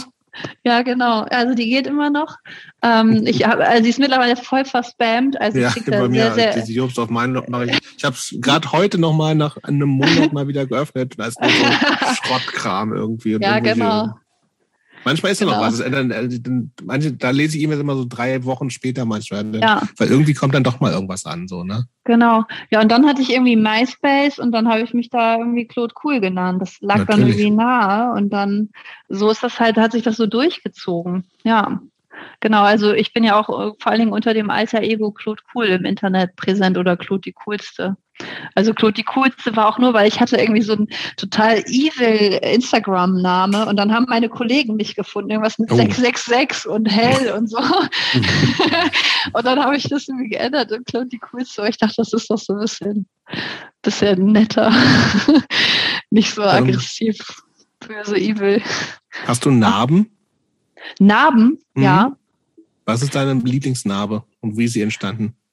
Ähm, meine Knienarbe. Also ich bin mal irgendwie so gestürzt ähm, auf meine auf, auf meine Pedale auf dem Fahrrad und mein Knie ist aufgesprungen und es sieht aus wie eine Eidechse, weil das so schlecht und spät genäht wurde. Das ist cool. Ja. Die finde ich ganz cool. Und hier ist auch mal auf dem, also ich habe viele Narben, also weil ich äh, als Kind auch mir viele Narben zugezogen habe. Und ich habe hier auch so eine Narbe am Kinn. Hier am unteren Kinn verläuft so eine Narbe. Die sieht man aber mittlerweile gar nicht mehr so. Ja. Okay. Was sind deine positivsten Eigenschaften und was deine negativsten? Ähm, ich bin ungeduldig, ist eine negative Eigenschaft. Und ich ähm, habe manchmal eine genaue Vorstellung und schaffe es dann nicht, den anderen Leuten das irgendwie so geduldig zu vermitteln. Das ist, glaube ich, eine, auch eine schlechte Eigenschaft. Eine gute Eigenschaft ist, glaube ich, dass ich sehr herzlich bin und großzügig. Ähm, und, ähm, und ich glaube, ich bin witzig. ich weiß es nicht, aber ich, es wird manchmal gesagt, dass ich witzig bin. Du kannst ja auch theoretisch noch deinen Instagram-Namen nochmal in Claude die Witzigste umbenennen. Ja, man kann äh, einmal umbenennen oder so, ne? Ja, ich, so? hatte, ich, ich, hatte, ich, hatte, ich hatte schon zwei witzige äh, Unterschriften. Ach so. Ähm, da stand einmal cool, smart, modest. Also als wenn ich dann bescheiden wäre, obwohl ich dann cool, smart. Und dann ja, verstanden, ein, ist witzig. Ja, ist witzig. Ne? Mhm. ich bin immer noch bescheiden. Ja. Aber dann hatte ich irgendwas anderes auch mal drunter mit, ähm, ich weiß gar nicht mehr. Äh, äh, komme komm ich nicht mehr drauf. Irgendwas mit Stay Home Home Club. Stay Home Club. We are Club. We stay home, but we are Club so oder so. Keine Ahnung. Egal. Gibt es äh, so all-time favorite Bands, Platten für dich? Uh, all-time favorite Platten ähm, ist auf jeden Fall ähm, Hot Snakes Automatic Midnight. Äh, ich glaube, das ist auch, wurde auch zu selten genannt bisher, finde ich übrigens. Hot Snakes? Mhm. Ey, das ist, ich finde die Band so cool und ich finde auch, ich glaube, alle sagen immer, Suicide Invoice ist die beste Platte. Ich finde die Automatic Midnight, die ist so schön dreckig und die, die ist so treibend und ich Die nehmen, nehmen sich auch nicht so viel. Ich finde die aber besser. Die Suicide Invoice ist ein bisschen mehr Indie, verkopft, äh, irgendwie, äh, weiß ich nicht. Was ist mit dir und Hot Snakes, Christopher? Ja, ich muss, äh, ich wollte gerade nachfragen, ich kenne die nicht. Die, die ist eine Discord-Band, oder? Ja. Nee? Ja? Und eine sagt nein, eine sagt nein.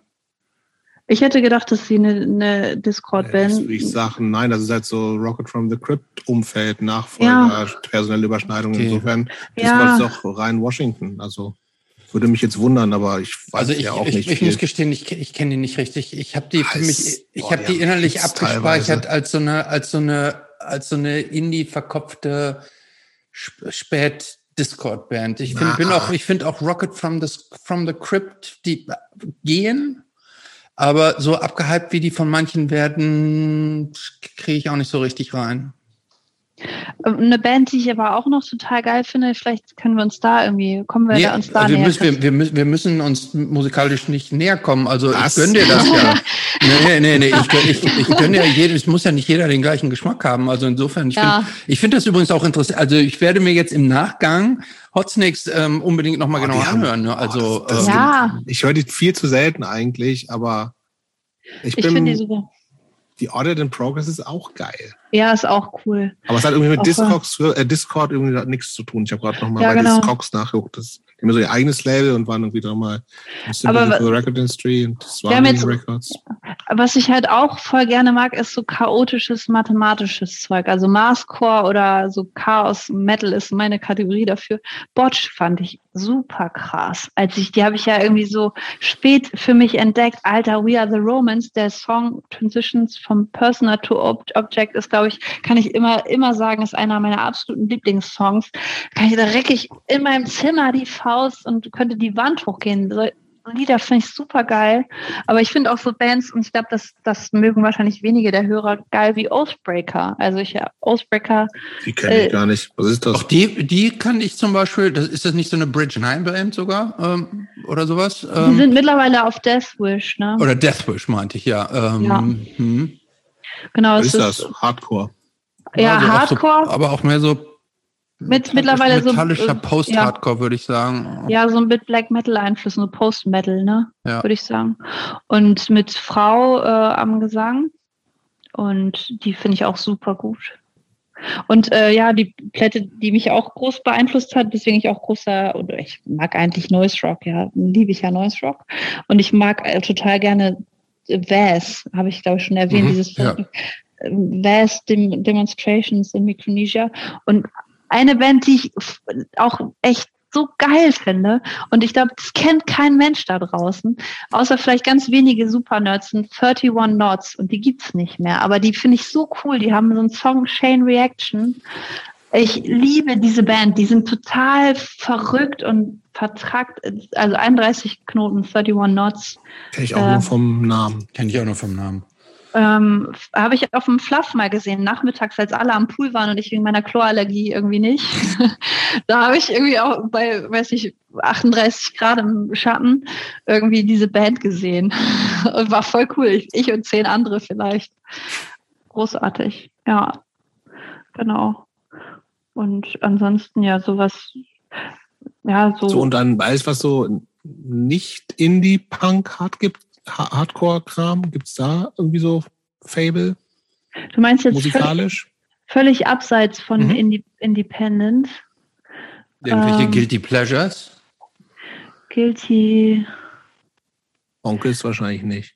Nee. Ähm, aber Äh, Ich hatte mal kurz während der Promotion so eine Florence and the Machine Phase. Boah, das ist aber auch ein, total legitim, würde ich sagen, oder? Ja, da hatte ich so eine Phase und ähm, äh, also ich finde, ich finde manchmal ja auch so Singer-Songwriter-Kram mit coolen, witzigen Texten total gut. Zum Beispiel Phoebe Bridgers finde ich gut. Oder ich fand, ich fand auch Des Arc, aber das ist auch schon wieder voll independent, fand ich auch voll super. kennst du denn eigentlich, kennst du denn Und, und eigentlich, Idols. Idols muss ich noch nennen. Idols ist auch so eine Band. Aber es ist, finden voll viele super, oder? Also Ja. kann, kann man doch nicht Bin, scheißen. aber habe ich, bin ich auch überhaupt nicht mit warm geworden. Ja, ich- Echt? so- Nee. Mother ist so ein geiler Song. du meinst Ja, den von Danzig? Mother. Das, damit, auch witzig, das ist für mich dann wieder eher. Äh, aber kennst du denn Quentin Sauvé oder wie der heißt? Ist, das muss doch deins sein dann, oder? Sagt dir das Äh, was? Nee, sagt mir nichts. Musst du mir Ja, schicken. auch nicht. Schicke ich dir. Das ist der, das ist der Gitarrist von Birds in a Row. Ah, okay. Und der ja, hat, ja. der hat so ein, der hat, ich glaube, vorletztes Jahr so ein, so ein Singer-Songwriter, sphärisches Singer-Songwriter-Album gemacht, was ich sensationell gut fand. Schicke ich dir. ja. Ich habe bestimmt voll viele Guilty Pleasures. Vielleicht muss ich mal eine, eine Playlist machen mit Mach mal. Guilty Ja. Pleasure. ah, okay. Boah, ich meine Guilty Pleasure, kann ich gar nicht drüber reden. Das ist Nee, manchmal wirklich schlimm. nicht, lieber nicht. Lieber nicht. Lieber nicht. lieber nicht. Das ist auch politisch grenzwertig teilweise. ja, ich meine, und ich meine nicht keinen Onkel. Zweifel dran. Aber heute geht's ja nicht um mich, zum Glück. Nee, noch nicht. Ähm, Fahren wir schon die Abschlussfrage? Ja, ich glaube, jetzt sind wir soweit, oder? Gibt es noch irgendwas, was du unbedingt gefragt wollen würdest? Und denkst du, was, was, wieso, wieso haben die Trottel mich das nicht gefragt? Das wäre doch jetzt so cool sowas, gewesen. oder? Ey, das, ähm, nee, äh, ah, doch, wie ich zum Trust gekommen bin. Das ist eine, sag mal, Claude, wie bist du eigentlich zum Trust gekommen? Ja, die Frage habe ich mir schon die die- ganze Zeit gestellt, Ey, Claude, so wie du zum Trust Geschichte. gekommen bist. das ist die allerbeste Geschichte. Das ist jetzt das Highlight. Jetzt sind alle schon schlafen schon und hören das gar nicht mehr. Das ist die beste Geschichte. Ich war auf einer Party von einer Freundin, die aber nicht mehr meine Freundin ist, weil wir uns irgendwie auseinandergelebt haben. Aber die hat In mich Bremen. eingeladen. In Bremen. Mhm. Im Zack. Das ist so ein kleiner Laden, so eine kleine Kneipe, eigentlich so ein Hausprojekt. Mhm. Und das war, glaube, ich der 40. oder 45. Geburtstag, ich weiß gar nicht mehr. Und äh, da wurde, also es waren halt alles so Punker, ne, aus der Generation so 40 und älter. Und das heißt, es wurde Hölle geraucht. Und es wurde so krass Aus geraucht. Prinzip ein bisschen auch. Ja, Früher durften wir das auch. genau. Und, und ich, und ich habe da irgendwie so ein Glas Sekt getrunken und dann wurde mir Dolph vorgestellt. Dolph vom Trust. Dolph kennen ja alle hier. Natürlich, Spitzentyp. Natürlich. Ja, Spitzentyp. Und der wurde mir vorgestellt und wir haben uns unterhalten. Und äh, irgendwie ähm, Hat der, da so schon, hat der da schon auf der Party schon Lambada getanzt oder war es noch vorher? Nee, der, der, der, der war ganz, der war eher so, wirkte so ein bisschen angepisst und hat sich auch über irgendwas, Ja, Dolph halt. ja, Der Lambada. Also es war, wir haben uns unterhalten, ich habe ihn kennengelernt, ich fand das natürlich, das war für mich ja vorher schon so ein Phänomen, man kannte den ja. Irgendwie alle so, ey, den kennt man doch in Bremen und den siehst du doch. Und ich wusste aber gar nicht, wer es ist. Und dann wurde er mir vorgestellt vom Trust. Und das Trust kannte ich, so, und dann, dann haben wir geredet also es- wir wurden vorgestellt, wir haben geredet und dann habe ich irgendwann gemerkt, so, dass so das Blut mir so in die Beine sagt. und ich dachte immer so, er hat halt so lange geredet, dass ich nicht dazwischen kam, um zu sagen, dass ich mich mal hinsetzen muss, weil ich auch nicht irgendwie so unterbrechen wollte und nicht unhöflich sein wollte, was ein Neul vom Trust. Und ich habe gemerkt, so alter Schwede, es wurde Hölle geraucht, also in die Luft konnte man schneiden. Und dann hat's mich hingehauen und ich bin mit dem Kopf auf so eine Stufe raufgefallen. Und die nächste Erinnerung, die ich habe, ist, vielleicht ist das ein bisschen dramatisiert jetzt, dass Dolph mich aus diesem Liebe Laden Wiederbelebungsversuche bei dir gemacht hat. Dolph hat mich auf jeden Fall gerettet, hat mich aus diesem Laden rausgeschleppt. Und ich saß dann vor mir auf der Stufe und hat so ein paar Tests gemacht, wie heißt du und wo bin, bist du und so. Und war, hat sich total nett um mich gekümmert, hat Und mir dann hat noch er was gesagt, kannst du schreiben? Und, und dann irgendwie so haben wir uns unterhalten draußen, wo es auch viel angenehmer war, sich zu unterhalten. Und dann hat, hat, er, hat hat er gesagt, so ja, irgendwie, ja, ach, du hast schon mal was geschrieben, irgendwie so. Und ich so, ja, ich habe schon mal was geschrieben, ja, hast du Bock irgendwie. Und dann war das total nett. Der hat mir einfach irgendwie so Vorschusslorbeeren gegeben und dann habe ich da was geschrieben, irgendwas, was ich schreiben wollte, hingeschickt. Und der musste sich das ja erstmal angucken, aber glaube ich, danach hat er mir sofort irgendwie voll viel Vertrauen entgegengebracht. Jetzt darf ich alles machen. Ich sage, ich will das machen, ich will hier drüber schreiben, ich habe hier was. Das ist aber auch das. Trust-Prinzip. Ich glaube, das hat Ja. also so nett, dass vielleicht auch bei dir angekommen ist, das hat überhaupt nichts mit dir zu tun, sondern das ist ja das positive Trust-Prinzip. Da kann wirklich Ja, jeder und jede machen, worauf er oder sie Bock hat. Und das ist natürlich geil. ja, genau. Und seitdem. Aber ich, Dolph ist ein Held. Das ist jetzt Ja. hier noch, noch mal festgehalten. Das, Genau. das äh, wissen äh, spätestens alle Hörerinnen dieses Podcasts, weil wir mit ihm gesprochen haben. Dolph ist ein Ja, cooler Typ. Können wir noch Ja. alle bestätigen hier, glaube ich. ja, genau, auf jeden Fall. Also auch du machst ja auch, du machst ja auch sehr viel. Du machst ja auch, glaube ich, die Social Media äh, Sachen fürs Ja. Trust, oder? Ja, genau. Ich war den Instagram-Channel, äh, Channel. Channel. aber nicht äh, Channel, Ja. Insta- Instagram-Channel. Und ich mache aber nicht Fa Facebook, mache ich nicht. Ähm, und ich mache Du auch bist nicht. auch zu jung für Facebook. Äh, Ich mache auch nicht Twitter. Er hat mich äh, irgendwie relativ schnell angesprochen, Dolph. Danke für dieses Vertrauen übrigens. Machst du das für uns? Und dann habe ich das einfach gemacht. Und er lockt sich zwischendurch an und überprüft, ob ich da auch irgendwie keine Scheiße baue. Ansonsten kann ich da auch machen, was ich will. Aber mir fehlt manchmal Input, weil ich glaube, die anderen, äh, anderen äh, Redakteurinnen, ähm, Redakteurinnen ähm, äh, vergessen das manchmal, mir mal ihren Kram zu schicken. Deswegen bin ich mal so, ja, mache ist es so, ja, ich, ich mache einfach alles da. genau. Und ich mache, ich habe so ein bisschen an der Website rumgebaut, aber äh, mit meinen begrenzten Möglichkeiten. Also ich bin ja mittlerweile so Online-Redakteurin, dass ich schon auch sowas wie HTML beherrsche Mhm. und so Kram Muss man baue. das überhaupt noch? Ja, muss Also, man. läuft das nicht alles über irgendwelche komischen WordPress-Seiten oder was weiß ich? Also man hat ein Content-Management-System, aber wenn man relauncht, funktioniert eigentlich nie alles auf Anhieb und die Hälfte davon ist immer ein Workaround, sogenannter, also so ein, so ein selbstgebautes, Mhm. improvisiertes Ding, was so aussehen soll und fast alle Funktionen hat, die es später mal haben soll, wenn es professionell gemacht wurde. genau. Und da muss man sowas können. Okay. Also man lernt viel. Ich habe einfach auch da mit dem DIY-Aspekt äh, viel einfach gelernt, indem ich es einfach gemacht habe. Und bin deswegen mittlerweile, glaube ich, auch richtig gut in dem, was ich mache. Aber am Anfang musste ich auch viel so tun, als könnte ich das alles. ah, Christopher, Genau. Abschlussfrage? Was würde Machst du? die. Ja, mache ich heute. Gerne. Ja. Oder willst du? Nein. Nee, mache ich ruhig mal. Ähm, Das ist die Facebook-Frage. Ja, natürlich, eigentlich haben wir wie alles von Facebook geklaut. natürlich. Was würde die 17-jährige Claude von der heutigen Claude denken? Ja, da bin ich voll drauf vorbereitet auf diese Frage. Ähm, ja, diese Frage habe ich tatsächlich mir auch irgendwann mal gestellt und auch schon beantwortet. Und ich wäre voll zufrieden. Und ich hätte, würde mich sehr ents- entspannen, zurücklehnen und denken, ey, cool. Also, ähm, weil ich glaube, ich jetzt auch sehen würde, dass ich gar nicht so hässlich bin, wie ich mich für, mit 17 gehalten habe. Also ich habe immer noch, glaube ich, ein versch verschrobenes Selbstbewusstsein und dass ich auch irgendwie nicht mehr arm bin. Also, dass ich jetzt irgendwie echt an so einem Punkt angekommen bin, wo ich mir nicht mehr so viele Sorgen machen muss. Das würde mich auch mit sehr viel Zufriedenheit erfüllen. Und dass ich echt studiert habe und das zu Ende gebracht habe nach 18 Semestern. Fände ich auch richtig cool. Und ey, ich habe zwei Bands, Mann. Ich schreibe fürs Trust. Ist doch voll cool. Ey, das ist richtig cool. Also ich glaube, ich, ich bin, ich bin ganz, ganz fein damit. Also ich, ähm, ich bin richtig happy und ich glaube, ich bin auch kein Arschloch geworden, weil ich wollte nie so ein, ich, ich bin halt aufgewachsen in so einer richtigen Proletarier, äh, Sozi- mit der richtigen Proletarier-Sozialisation mit einem ungesunden Bonzenhass und ähm, ich und ich und ich glaube, ich bin halt irgendwie nicht nicht scheiße oder so. Ich bin wirklich echt immer noch irgendwie, äh, glaube ich, sehr umsichtig und reflektiert, glaube ich. Auch wenn man das, andere sollen das eher beurteilen, aber ich gebe mir Mühe, echt nicht scheiße zu sein. Und das finde ich ist, glaube ich, ganz cool. Und ich glaube, das ist das beste Schlusswort, was wir für dich finden können. Ähm, Ja. Vielen Ja, Dank. vielen Claude. Dank. Ja, danke.